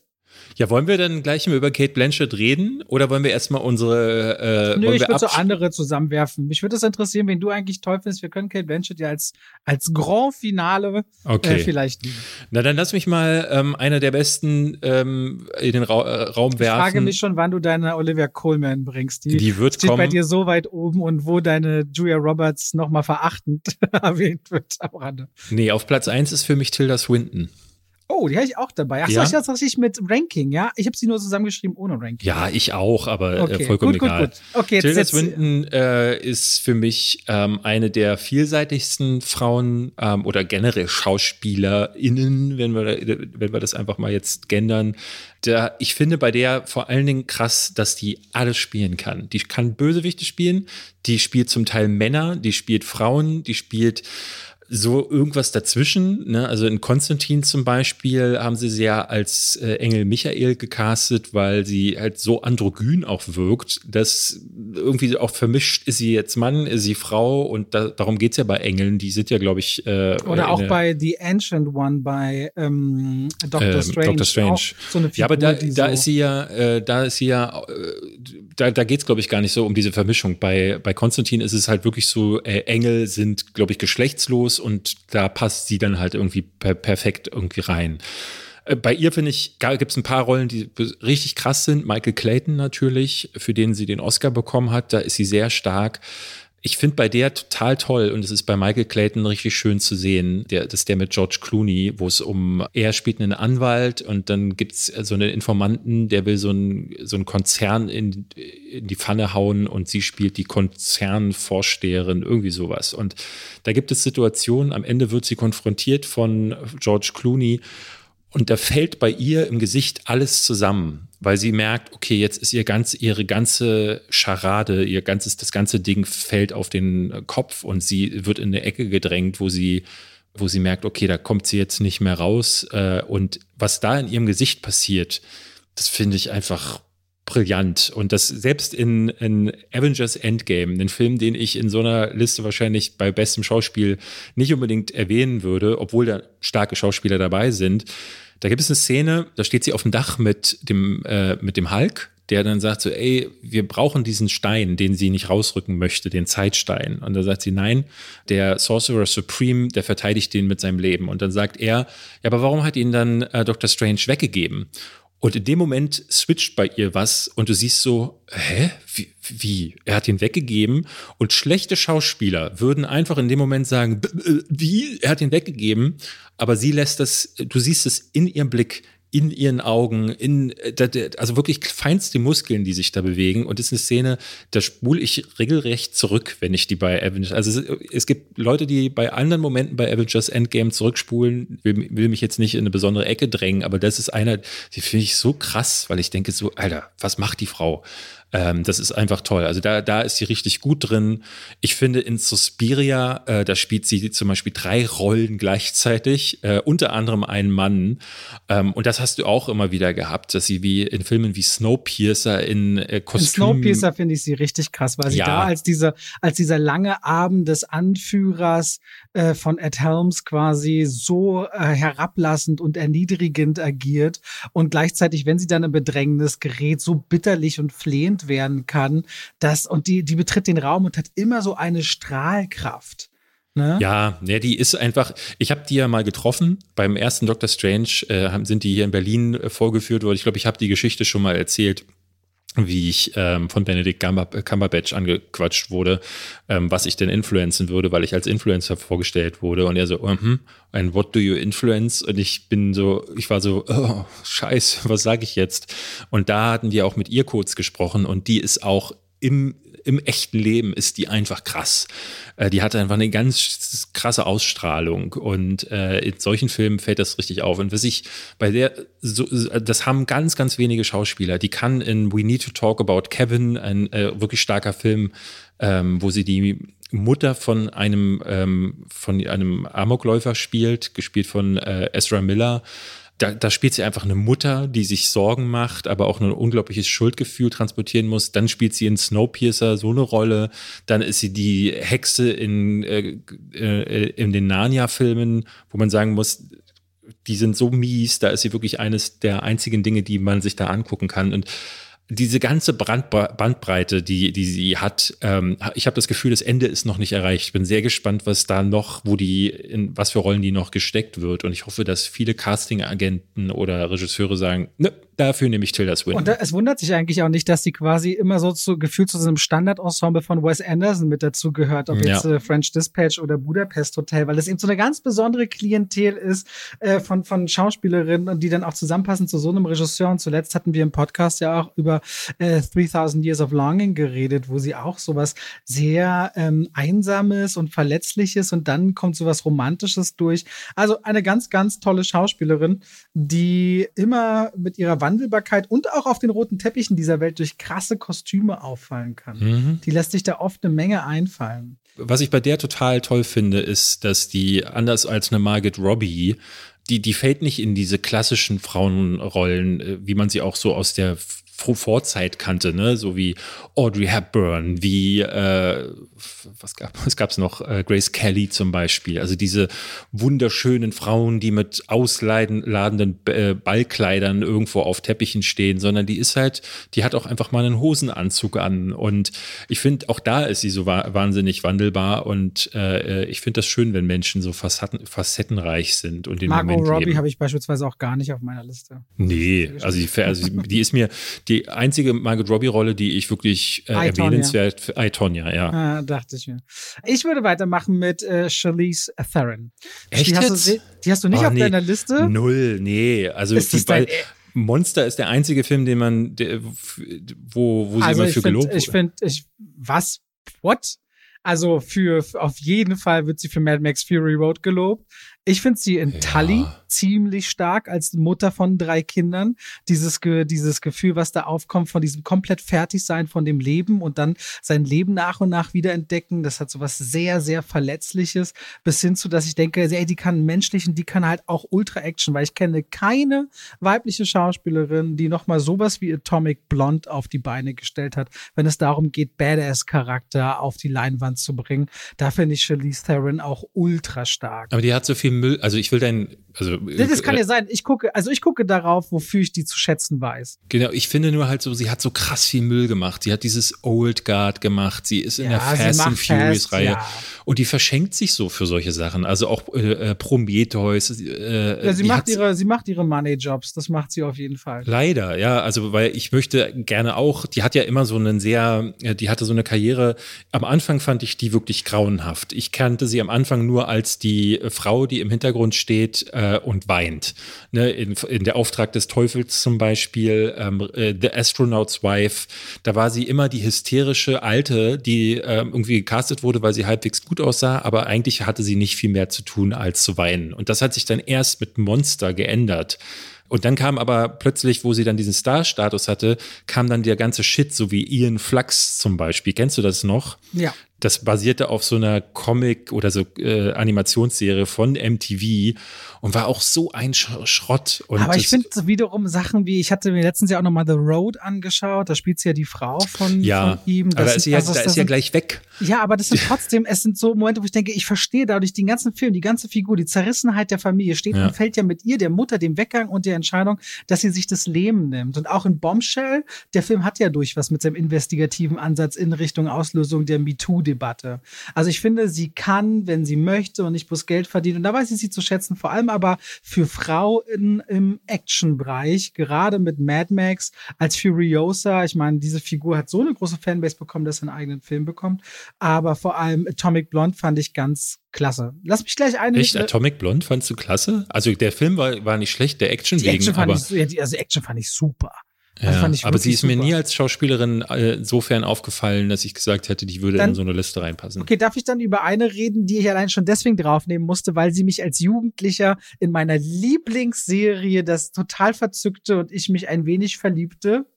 Und äh? zwar rede ich von Dawson's Creek. Hast du Dawson's Creek gesehen? Nee, natürlich nicht. Aber Dawson, jetzt überlege ich gerade, wen meinst du da? In Dawson's Creek gab es so der Hauptdarsteller, irgendwas The Bear heißt er, der kam später nochmal in How I Met Your Mother vor, der hat nicht so viel gemacht. Katie Holmes wurde damals bekannt, aber mhm, die meine genau. ich nicht. Wollte weil ich irgendwann sagen. in, weil es gab schon die ganze Zeit eine, die wohnte auch bei Dawson's Creek, die immer von ihrer, die bei ihrer Großmutter eingezogen ist. Und die Großmutter war immer ultra religiös und hat versucht, ihrer, ihrer Enkelin aus der Großstadt den, den den richtigen Lebensweg auf den Weg zu geben. Aber dieses Mädchen war halt immer so ein bisschen rebellischer unterwegs. Deswegen hat sich Dawson auch ein bisschen in sie verguckt, aber auch sein bester Freund gespielt von Joshua Jackson. So, du weißt immer noch nicht, wovon ich rede. Nee. Äh, damals tritt auf die, äh, auf das Rampenlicht mit 16 Jahren oder so Michelle Williams. Ah, Michelle Williams, stimmt. Ich habe mich gefragt, wo, äh, wo fing das bei ihr an? Und gerade jetzt, wo wir neulich nochmal ähm, äh, The Fablemans oder was, wo wir ihn das erste Mal gesehen haben, ja äh, wo sie ja eine sehr zentrale. Wann dürfen wir über den reden? Eigentlich doch jetzt, Ab oder? Jetzt, jetzt dürfen wir drüber reden, weil heute, während wir aufnehmen, ist das Screening mit Steven Spielberg in Berlin auf der Berlinale, soweit ich dann, weiß. Und damit fällt das Embargo. Aber lass dann uns lasst uns nächste Woche drüber sprechen, ja, genau. Aber dann, ja. äh, wir kann, man kann auf jeden Fall sagen, sie ist in diesem Film neben einem anderen Darsteller, nämlich ausgerechnet David Lynch, der spielt auch mit, aber da spreche ich nächste Woche drüber, ist sie natürlich, ist sie einfach das Highlight äh, in dem Film. Ja, und äh, aber neben dem war sie, das fand ich auch immer äh, wieder. Also ich weiß noch in Manchester by the Sea, ja. da hat sie eine Szene, da hat zerbricht es mir das Herz. Also regelrecht, das fand ich ganz, ganz stark. In Greatest Showman auch so dieses Glauben an den Traum ihres Mannes, den Weg mitzugehen, sich so verzaubern zu lassen von dieser Magie, da sehe ich sie richtig gerne. Äh, was nicht immer so ganz funktioniert, finde ich, wenn sie alleinige Hauptdarstellerin ist. My, äh, My Week with Marilyn zum Beispiel wurde zwar teilweise gefeiert, aber mir war das irgendwie so so ein bisschen, äh, so ganz, sie glänzt als sehr große Nebenrolle, finde ich besser als als alleinige Hauptdarstellerin. Wenn sie so ja. zu dem Projekt viel reingibt, da gefällt sie mir fast besser. Ja, deswegen ist die, äh, ist, würde die in so eine Liste von mir nicht reinkommen, weil ich immer das Gefühl habe, klar, eine Tilda Swinton ist jetzt auch keine Leading Woman, woman aber äh, Michelle Williams fällt in einigen Filmen auf, wie Manchester by the Sea oder The Fablemans, wo sie so auch richtig Brokeback gut Mountain. spielt. Ähm, aber ja, aber ich finde, ich finde, dass mein großes Problem ist, dass sie immer so als die Frau von gecastet wird. Also Greatest Showman, da ist sie ja eigentlich nur da, um ähm, dass dieses Gefühl zu vermitteln, oh, guck mal, die Frau steht hinter ihm und äh, lässt ihn seinen Traum leben. Das ist ja eigentlich alles. Ähm, und das ist ein bisschen, leider ein bisschen wenig. Äh, äh und also die Frauenrolle kommt da nicht wirklich durch und sie als Schauspielerin bekommt dort leider nichts zu tun. Und das Ja, das, das ist so ein bisschen die Frage. So bisschen. Ne? Also, also Fablemans könnte so ein Kick-Off jetzt sein. Aber schaut man, schaut man auf die Historie der, also würde man jetzt auf die Historie, sag ich mal, der großen Frauenrollen zurückschauen, was wir ja ein andermal machen könnten, haben wir natürlich immer dieses Thema, wie viele Rollen gibt es überhaupt, wo wird man gesehen, wie oft dürfen denn überhaupt Frauen, ich meine, eine Meryl Streep, die spielt fast ausschließlich Hauptrollen, aber dass eine Frau alleinige Hauptrollen sehr oft spielt, kommt ja auch gar nicht so oft vor. Aber Michelle Williams ist dann zum Beispiel jemand, der mir so ganz klar sagt, wenn sie mitspielt, hat der Film für gewöhnlich eine hohe Qualität. Ja. Die hat ein feines Händchen und ich bin auch sehr gespannt, was man von ihr noch bekommt. Und gerade in Fabelmanns oder Fablemans ähm, habe ich auch nicht damit gerechnet, wie sehr sie darin glänzen wird, weil die Geschichte eigentlich sich erstmal ein bisschen anders anfühlt. So würde ich es äh, vielleicht stehen lassen, ohne zu sehr spoilern zu wollen. Dann lass mich doch jetzt ähm, abnörden über Olivia Coleman. Ähm, das kann ich vielleicht ganz kurz machen, weil ich habe in diesem Podcast schon immer. Ich muss äh, ganz ehrlich sagen, ist für mich ein Mysterium. Ne? Also ich weiß auch, meine Frau liebt sie über alles, du liebst sie über alles. Ich werde nicht so richtig warm mit ihr. Und ich weiß, ich stehe auf verlorenem Posten damit, um das. Du wirst nicht warm mit ihr? Ja, so richtig. Irgendwie ist mir sie, der guckt sie immer an, denk so, die ist doch bestimmt total unnett. Ich weiß auch nicht warum. Echt jetzt? Ja, ich weiß auch nicht. ja, aber ich muss ganz ehrlich sagen, ob die nett ist oder nicht, ist mir scheißegal. Also, weil es geht ja wirklich darum, ja, es braucht ja ein bisschen Sympathie. Um eine Klar, es geht auch um Sympathie. Also, ich muss auch sagen, bei Charlize Theron zählt bei mir natürlich auch rein, dass äh, ich genervt von ihrer Filmrollenwahl bin, sodass ich dann wahrscheinlich schlägt sich das dann auch auf die eine oder andere Sache nieder. Aber ich, also Olivia Coleman zuzugucken aus reinen ne, aus rein wie, wie acted die, das ist einfach ein Geschenk. Also da bin ich wirklich froh, dass ich in ihrer Ära am Leben sein darf und mich auf ihre Filme jedes Mal freuen darf, weil ähm, der erste Film, den ich mit ihr gesehen habe, war Tyrannosaur, über den habe ich hier schon mal gesprochen. Da spielt sie die Frau eines Mannes, die misshandelt wird und die trifft dann auf so einen, ne, in so einer englischen Vorstadt auf so einen auch einen sehr gewalttätigen Trinker, der sich im Leben total verloren hat und die beiden verlieben sich ineinander auf so eine andere Ebene. Ne? Es ist nicht diese klassische Liebesgeschichte und ähm, er, er errettet sie dann aus der Situation auch auf eine andere Art und Weise und das ist so ein toller Film. Tyrannosaur hatte ich in meiner Liste der besten zehn Filme der letzten, äh, ja, der, der letzten zehn Jahre, als so dieses vor ein paar Jahren losging, so 2020 wollten alle wissen, was sind denn die, die äh, Filme der Dekade gewesen. Ja. Und da war der einer davon. Unbedingt gucken. Ähm, der ist von Paddy Considine gemacht. Äh, der den, äh, äh, der hat jetzt den Targaryen, äh, das Oberhaupt gespielt den in König der Game of Thrones. House of the Dragon. Der, und da spielt sie so krass. Da, wenn die anfängt zu weinen, reißt es dir dein Herz auseinander, weil das auch so, die schluchzt und ähm, die, die, die fühlt das halt auch richtig, ne? Und ähm, dann hast du aber so Rollen wie, äh, ne, hat den Oscar bekommen, völlig zu Recht äh, für The Favorite, wo sie die, das ganz andere Extrem spielt. Ja, da bin ich ja auch nur so semi-warm geworden mit dem Film. Echt? Alle lieben den. Ich weiß das, David. Es ist, weiß auch nicht, bisschen verhext. Da sind drei Frauen drin, die spielen sich gegenseitig an die Wand, ne? Und äh, äh, sie ist da trotzdem die Nummer eins, weil sie eine, eine, eine Königin spielt, die irgendwie, ne, wie das auch ist, die Monarchie verdirbt die Leute. Gleichzeitig hat sie aber auch ein Herz. Und das spielt die so facettenreich ähm, und irgendwie bedrohlich, aber irgendwie auch bemerkenswert äh, liebenswürdig, möchte ich sagen, so. Und das finde ich ganz krass, was da auch innerhalb einer Rolle möglich ist, wie man da auch verschiedenste Facetten aufbringen kann und wie sich das dann auch, und das finde ich bei Schauspielern unglaublich wichtig. Ne? Wenn du einen Keanu Reeves hast oder einen ne, Bruce Willis, würde ich auch mal meinen, ne, der äh, auch in seiner Ära äh, wirklich nur ein, zwei Filme hatte, wo er wirklich mal geglänzt hat, die sind immer sie selbst gewesen. Die können nichts anderes. Äh, selbst äh, Tom Hanks ähm, hat diese Ära, wo er ähm, wirklich sich auch in Rollen hat fallen lassen, komplett hinter sich gelassen. Seine letzte wirklich große Rolle war für mich ähm, Philadelphia, und die hier, ja, also, also der wunderbare Mr. Rogers ist für mich schon noch mal eine besondere Performance. Du, du, es gab immer mal wieder so, es ah, gab immer wieder so diese Ausfälle nach oben. Ne? Auch einen äh, Captain Phillips zum Beispiel fand ich super stark. Aber äh, er, der macht ganz viel auf so einer, wenn man so eine Sinuskurve hätte, da ist der ganz viel im Mittelbereich. Ähm, der ist nicht immer nur großartig, aber die Frauen, von denen wir hier sprechen, sind immer krass. Aber Olivia Coleman, egal in welche Rolle du die stellst, die ist immer krass gerade wenn du, wenn dann so wandelhafte Rollen wie bei Tilda Swinton, wo die alles spielt, von Bösewicht bis zu Mann und sie immer diejenige ist, wo du denkst, krasser Eyecatcher. Alright, David. Ist, darf ich, ich würde jemanden anführen, der ist eigentlich noch ziemlich jung. Ja. So ein bisschen wie Vorschusslorbeeren. Du sagst bestimmt Saoirse Ronan. Nee, Saoirse Ronan. Nein, sage ich nicht. Ich meine jemanden, die macht auch gerade den Juryvorsitz bei der Berlinale, die aktuell noch läuft. K äh, Kristen Stewart? Kristen Stewart würde ich Ah, die hatte ich fast auch auf meine Liste weil nehmen Kristen wollen. Stewart, weil bei ihr ist ja auch so krass, vor allem nach der ganzen Twilight-Reihe Ja, und ja, sie ja. hat Robert Pattinson mit, äh, mit dem Regisseur betrogen und dann ewig hieß es ja auch und die kann ja gar nichts außer diesen einen Gesichtsausdruck und dann fing die irgendwann so an, ich würde so sagen, Richtung Die Wolken von Sils Mariah, hieß der im Deutschen, äh, so Filme abzuliefern, Mhm. die so ganz anders äh, Nein, ankommen. ey, schon viel früher. Ähm, hast du Panic Room gesehen von David Fincher? Ja, da weiß ich, den hast du ja schon ein paar Mal, da wird er immer wieder angeführt, aber für mich, für Da mich ist sie hier noch sehr jung und da ist sie schon so, wo du denkst, äh, ah, okay, die kann man mal im Auge behalten. Also die hat vor Twilight eigentlich eine ganze Reihe von Filmen gemacht, die, die, die deutlich besser waren als was, das, was sie da abgeliefert hat. Aber sie ist halt sehr, ich finde, sie ist ja künstlerisch geworden danach. Also Wolken von Sils Mariah, jetzt sehen wir mal den Charlie's Angels Film weg. Dann diesen, auch diesen Underwater, den kaum einer gesehen hat, Aha, diesen, aha. diesen Unterwasser-Thriller, wo die mit einer krassesten Physis daherkommt. Und man dachte, ey, die, die ist auch fit und die ist super agil. Dann mit Still Alice hat sie ja gerade, da ging es ja auch um, da war so ein bisschen Demenz auch das Thema, ne? Klar, da ging es um dieses Mhm. Gedankenverlieren, da war sie sehr stark. Dann ist sie aber vor allem äh, in Spencer, wurdest du mit ihm ihr Spiel ja nicht warm. Aber je mehr ich danach mich mit äh, Lady Di und ihren Interviews auseinandergesetzt habe, dachte ich einfach nur krass, wie on point die ist. Und auch so einen kleineren Film wie Gene Seberg, weil sie sich auch für diese Geschichten, eben für sehr spezielle Geschichten interessiert und dann eben die Geschichte von einer Frau erzählt, die der Hollywood den Rücken kehrt, zurückkommt aus Frankreich und sich dann mit den Black Panthern mehr oder weniger verbrüdert und dem Aktivismus anschließt.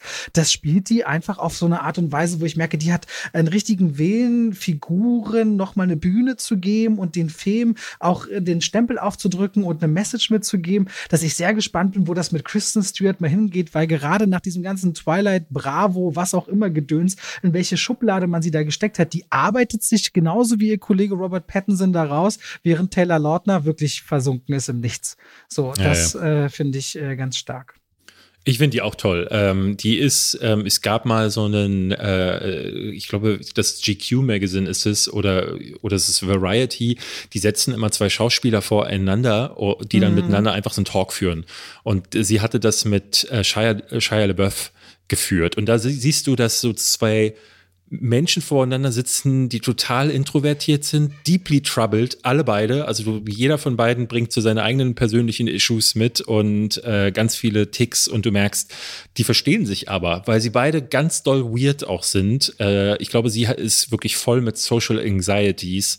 Und ich muss sagen, ne, es gab so dieses Twilight-Ding und ich, das hat natürlich, war auch so ein Thema in den Boulevardmedien, dass sie äh, Robert Pattinson betrogen hat und ihn dann wieder zurück wollte. So haben es zumindest die Medien dargestellt. Und äh, ich muss sagen, ja, Menschen sind halt äh, äh, vielfältig und auch zum Teil auch deeply troubled, aber haben eben auch noch Seiten, die äh, faszinierend sind. Und bei ihr ist es die andere Art und Weise, wie sie das Arbeiten angeht. Deswegen bin ich bin, der wünsche ich alles Gute für die Zukunft und hoffe, dass da noch viele gute Rollen kommen, auch mal wieder ein paar größere Rollen, wo vielleicht ein Breakout-Hit dabei ist. Zum Beispiel äh, Anya Taylor äh, Joy macht ja jetzt, spielt die äh, Furiosa in ähm, Mad Max und Anya Taylor Joy finde ich auch echt gut, muss ich sagen. Äh, nicht in allen Rollen, aber finde ich echt gut. Aber ich hätte Chris Stewart als äh, Furiosa tatsächlich auch sehr gern gesehen. Und das wäre dann mal Ja, das stimmt. stimmt. das wäre auch mal so ein Breakout, eine, so eine Rolle, wo man sagen könnte, ah, da geht mal die Karriere wieder durch. Aber ich bin mir auch nicht so sicher, ob Hollywood ihr auch noch mal eine Chance geben möchte. Das ist ja bei, bei Pattinson jetzt erst durch The Batman auch wieder aufgebrochen worden. Wobei Na, ich bei, bei dem Tenet, beiden nicht so. Tenet. Stimmt, ja, Tenet. Ich bin mir bei beiden nicht so sicher, ob sie auch ein bisschen ähm, ver- vermieden haben, große Rollen anzunehmen. Ähm, sie hatte ja noch diesen Snow White in the Huntsman-Film, der ja, glaube ich, relativ. Ist der gefloppt? Ich weiß es gar nicht. Nee, der war ja genau der Film, der dann rauskam, äh, wo sie Sie mit eine. Fortsetzung bekommen. Also nee, das war die Nee, nee, das war die, der erste Teil. In der Fortsetzung Ah. war sie nicht dabei. Du hast recht. Ich würde dann Sh- Saoirse Ronan äh, äh, mal ins Saoirse, Land Saoirse. Saoirse, äh, also sorry, aber den Namen, den der, warum kann sie sich nicht Petra Knecht nennen oder so? Weil den Vor kann allem- jeder Vor aussprechen. allem Knecht. Äh, die fand ich am Anfang ihrer Karriere, dachte ich noch so, Hilfe, ich will nicht, weil die diesen ganz, ganz un äh, unerträglichen In meinem Himmel, also der Lovely Bone- Bones von Peter Jackson gemacht hatte, da fand ich die furchtbar.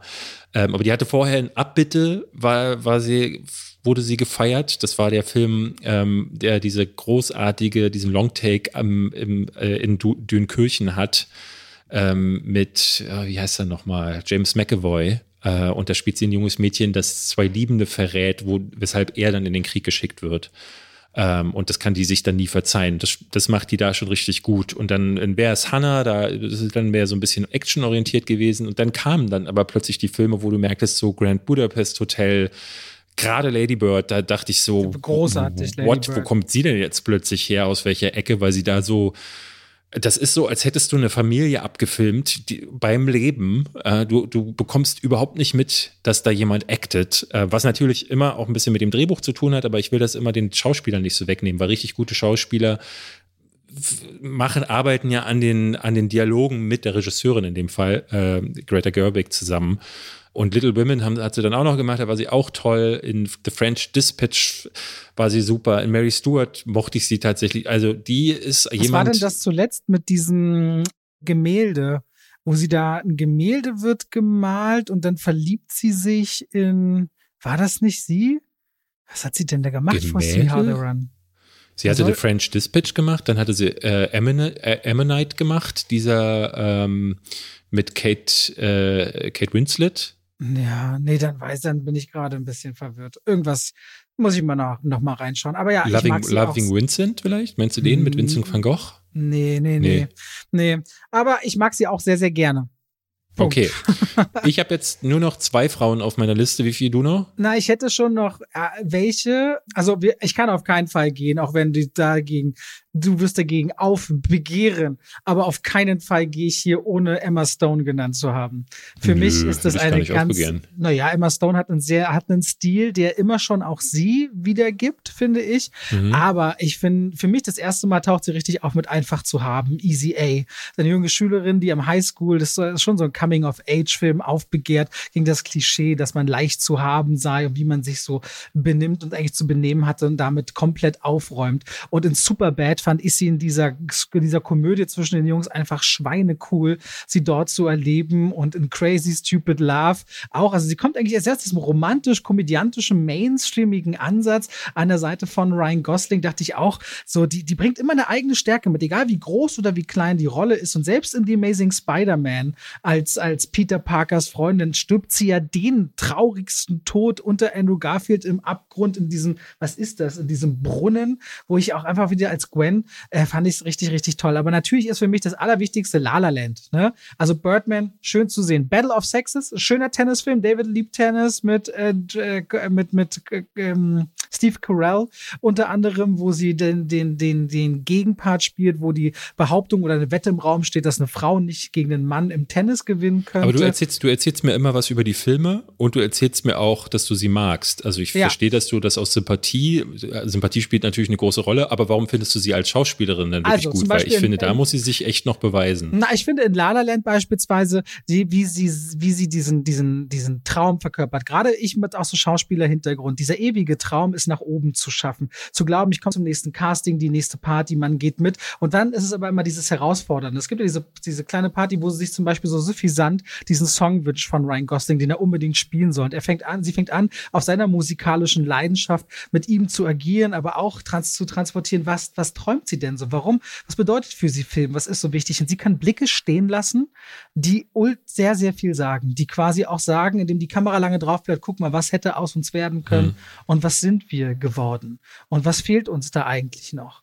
Und das finde ich wirklich schon eine Gabe. Die hat diese großen, tollen Augen, die performt immer aus so einer Verletzbarkeit heraus und trotzdem so eine Stärke dann, die sie sowohl nahbar macht, als auch man ihr das Gefühl gibt, die kann sich jederzeit auch wehren und darstellen. Also ich finde einfach Emma Stone ultra toll, gerade vor allem auch in Cruella, wie sie das einfach genießt, den Auftritt und diesen Wandel von dem Verhuschten hin zu der großen Bühne. Die saugt für mich das Rampenlicht mit so einer Leidenschaft auf, wo ich das Gefühl habe, es geht nicht um sie, es geht um die Figuren, die scheinen wollen. Und da sehe ich sie immer wieder.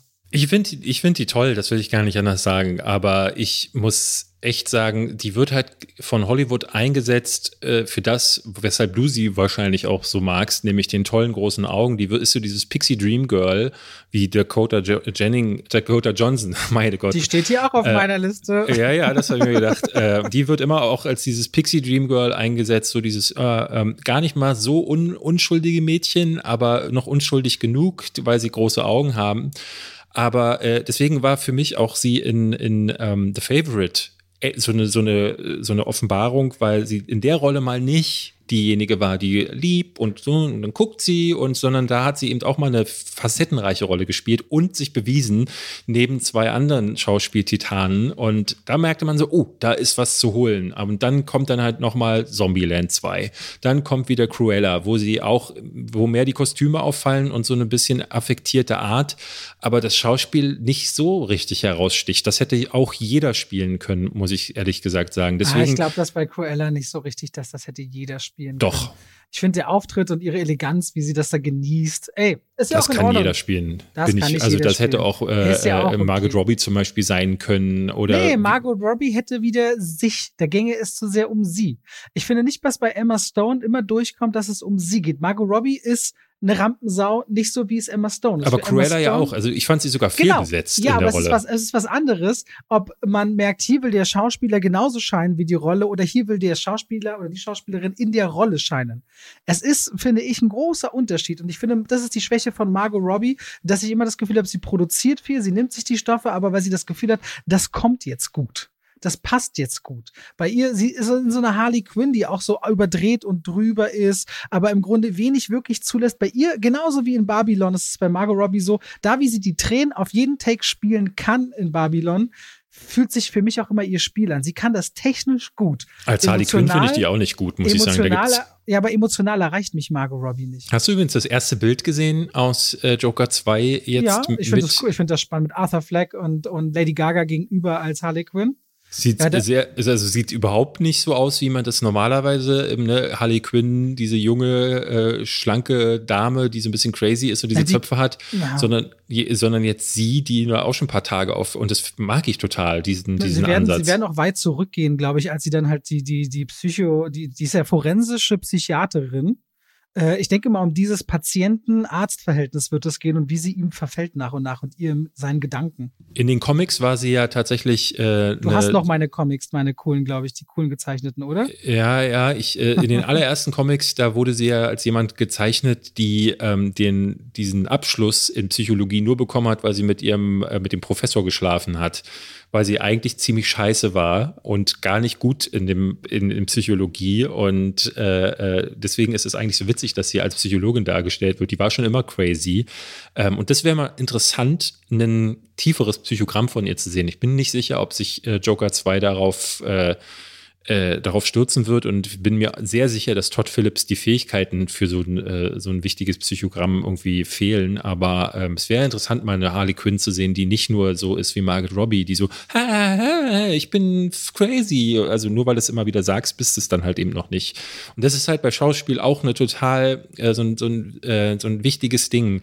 Man muss fühlen, dass die Person wirklich, und das war ja bei ähm, äh, bei Joker zum Beispiel sehr, sehr gut ja. gemacht, dass man ihm das abnimmt. Der ist halt, oder auch einem ähm, Heath Fletcher abnimmt, dass der halt echt nicht alle ja. Tassen im Schrank hat. Ich habe noch so ein paar Sachen, die ich, also zum Beispiel bei einer Carrie Mulligan, die würde ich nicht generell nehmen, aber mit Blick auf Promising Young Woman und She Said bin ich sehr auf die Zukunft beispielsweise gespannt. Die hatte ich mir mhm. wegen der beiden Titel notiert. Ich persönlich mag noch Emily Blunt sehr, sehr gerne, weil ich die wieder mit ihrer Physis und mit ihrer Intent, äh, mit, mit die, der Spannung in Sicario stark finde. Ich finde in A Quiet Place, wie perfekt sie diese Anspannung, die Angst spürt, Mutter zu sein, diese Stille zu bewahren, Sachen, in diesen, wie sie in diesen Nagel tritt, werde ich halt einfach nie vergessen. In Edge of Tomorrow ist sie so badass auf einem Level, wie ich es richtig cool finde, dass eine Frau das vor der Kamera einfängt und in der Teufel trägt Prada, ist sie halt sowieso um Dreier gespannt mit Anne Hathaway und Meryl Streep für eine ganze Generation ein Kultfilm. Also für mich gehört noch eine Emily Blunt drauf, die ich immer gerne sehe, wo ich auch finde, die hat oft ein relativ gutes Händchen bei der Rollenwahl, macht auch nicht allzu viel.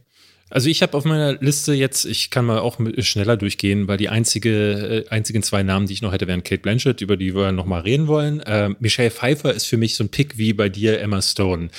Die ist halt einfach. In Ant-Man 3 großartig. Ja, Riesenrolle. ähm, die, die fand ich einfach, das war meine Traumfrau immer. Und deswegen war dann, war dann natürlich auch sie als Schauspielerin was Besonderes für mich.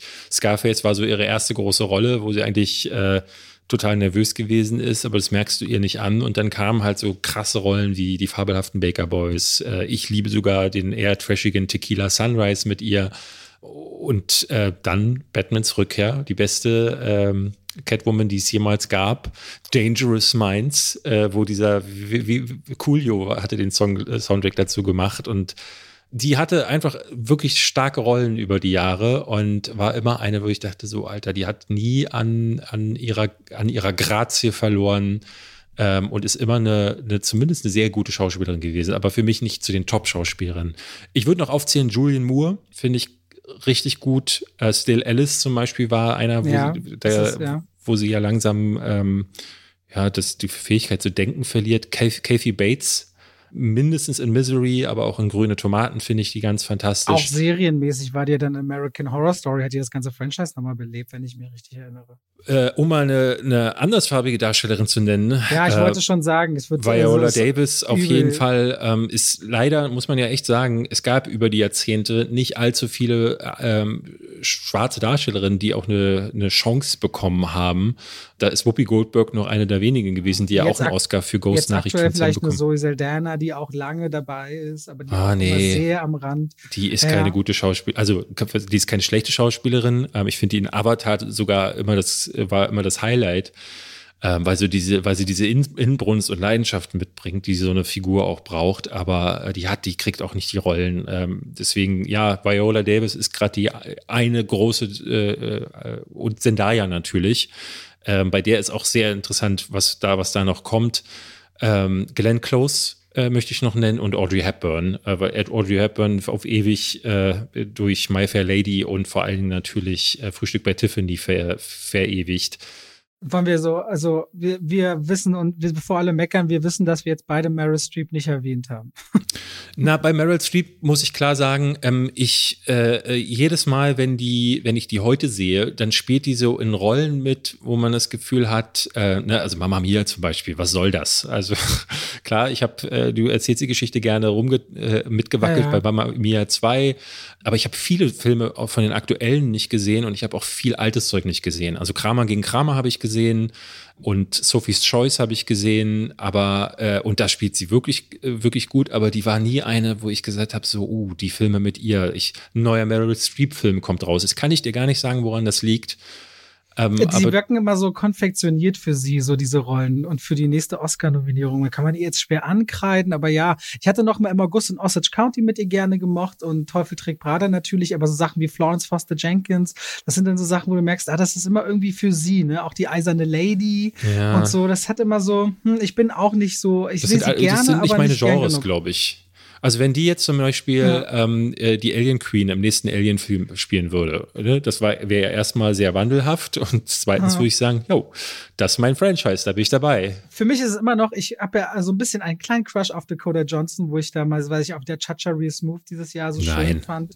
Lass uns, lass uns diesen Satz nicht zu Ende führen. Wieso? Na, weil die keine, also die ist keine gute Schauspielerin. Die ist ich keine finde, gute Schauspielerin. Ich finde, ich sag ja nur, ich habe einen kleinen Crush. Aber Anne Hathaway, weiß ich noch, in Les Miserables hat sie mir so ein bisschen das Herz gebrochen. In Interstellar finde ich sie gut. Aber da fehlen dann auch auf Dauer die großen Rollen. Die finde ich super nervig. Also ich habe dir jetzt gerade, bin ich hier am Kudamm rumgelaufen und sah ein Plakat mit ihr ähm, weil die ja, glaube ich, auch bei der Berlinale irgendwie involviert ist. Die finde ich, die finde ich ganz, ganz schrecklich. Ist eine der furchtbarsten Schauspielerinnen, die es aktuell gibt.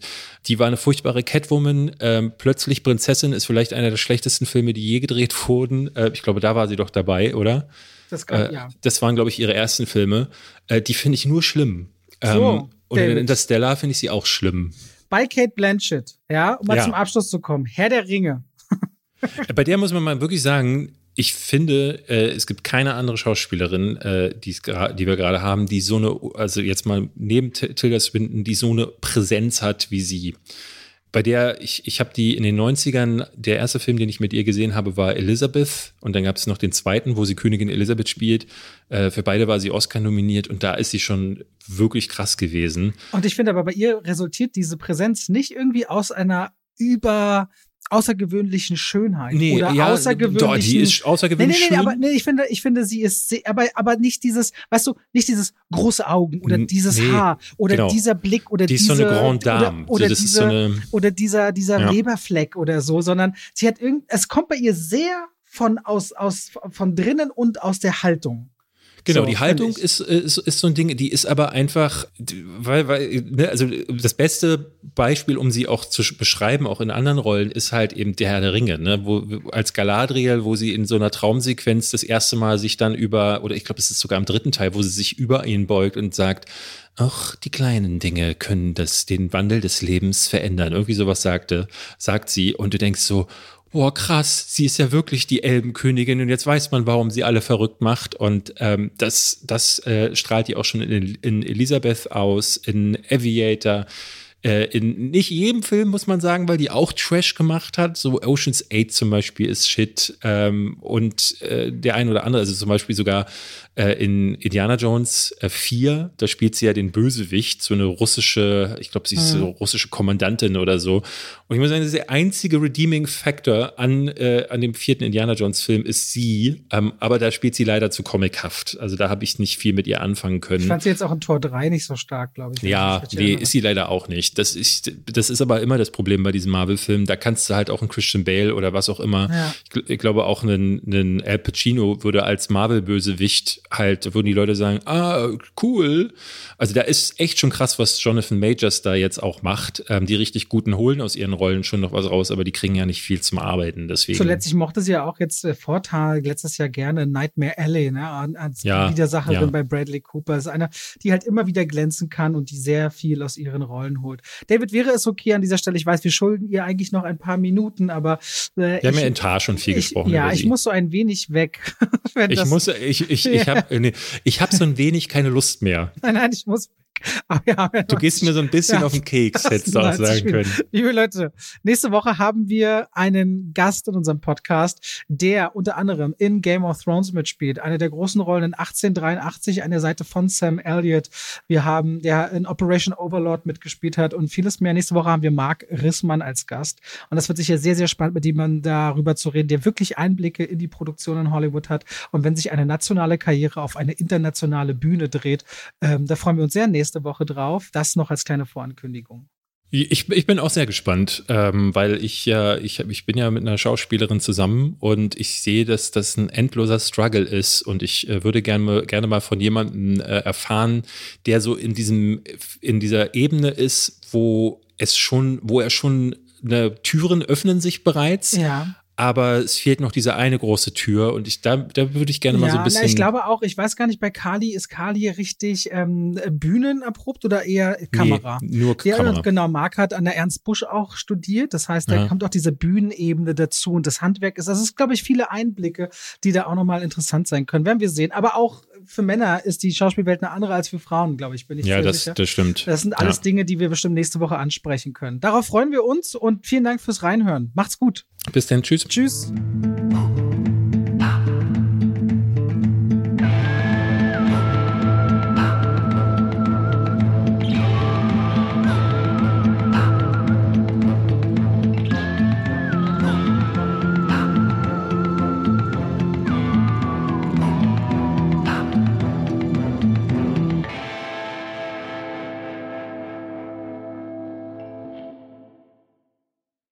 Und damit schalten wir raus aus dem Podcast und rein in die Werbung. David, Ich trinke noch. David, ja, David. ja, Wir haben ja. gerade über was gesprochen. Du hast gesagt, oh, du tust dich so schwer damit, ne? Du tust dich so schwer damit, zum Beispiel geballte Informationen einfach so hintereinander zu sagen. Mhm. Das fällt dir irgendwie schwer. Weißt du, Ja. was überhaupt nicht schwer ist? Was denn? Einen Überblick über all seine Versicherungen zu haben.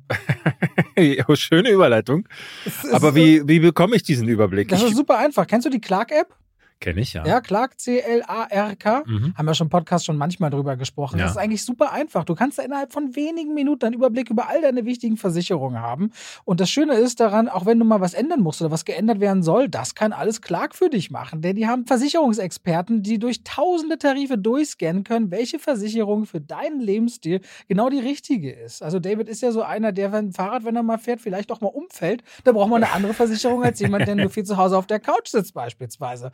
Und Clark kann das alles für dich möglich machen. Da kannst du deine Versicherung auch hochladen, da können die geprüft und gecheckt werden. Ist es genau für dich das Passende? Wichtig ist immer zu wissen, dass man dann sein Versicherungsmandat auch überträgt auf Clark. Das ist in der Versicherungswelt so gang und gäbe, nichts, was die jetzt erfunden haben. Das heißt, dein bisheriger Versicherungsvertreter, wenn es jetzt eine Unfall- oder eine Haftpflicht oder eine Krankenkassenversicherung, also eine Gesundheitsversicherung ist, dann ist natürlich klar, das Mandat wird übertragen auf Clark, aber kann man auch jederzeit wieder kündigen und ist natürlich kostenlos. Und wenn ihr jetzt Clark ausprobiert, ausprobiert. Ihr findet natürlich alle wichtigen Infos und Links in den Show Notes. Dann kriegt ihr sogar einen Shopping-Gutschein im Wert von 30 Euro, wenn ihr zwei von euren bestehenden Versicherungen hinzufügt. Pechschwafel 54, also Pechschwafel 54 als Ziffern das hintereinander und dann ist dieser Gutschein euer, insofern ihr natürlich zwei Versicherungen eintragt. Und das könnt ihr natürlich dann verwenden oder diesen Gutschein für Apple, für Ikea, für Amazon, whatever ihr gerne wollt und braucht. Und Clark ist da ein ganz einfacher Begleiter, um bestens abgesichert zu sein. David? Hast du Lust, mal drüber zu schauen? Weil dein Lebensstil, der könnte ja bestimmte Versicherungen nach sich ziehen. ich glaube, ich mache das mal, Robert. Danke für den Tipp. Bei welcher App? Bei Clark. Ganz einfach. Vielen Dank und damit schalten wir raus aus der Werbung zurück in den Podcast.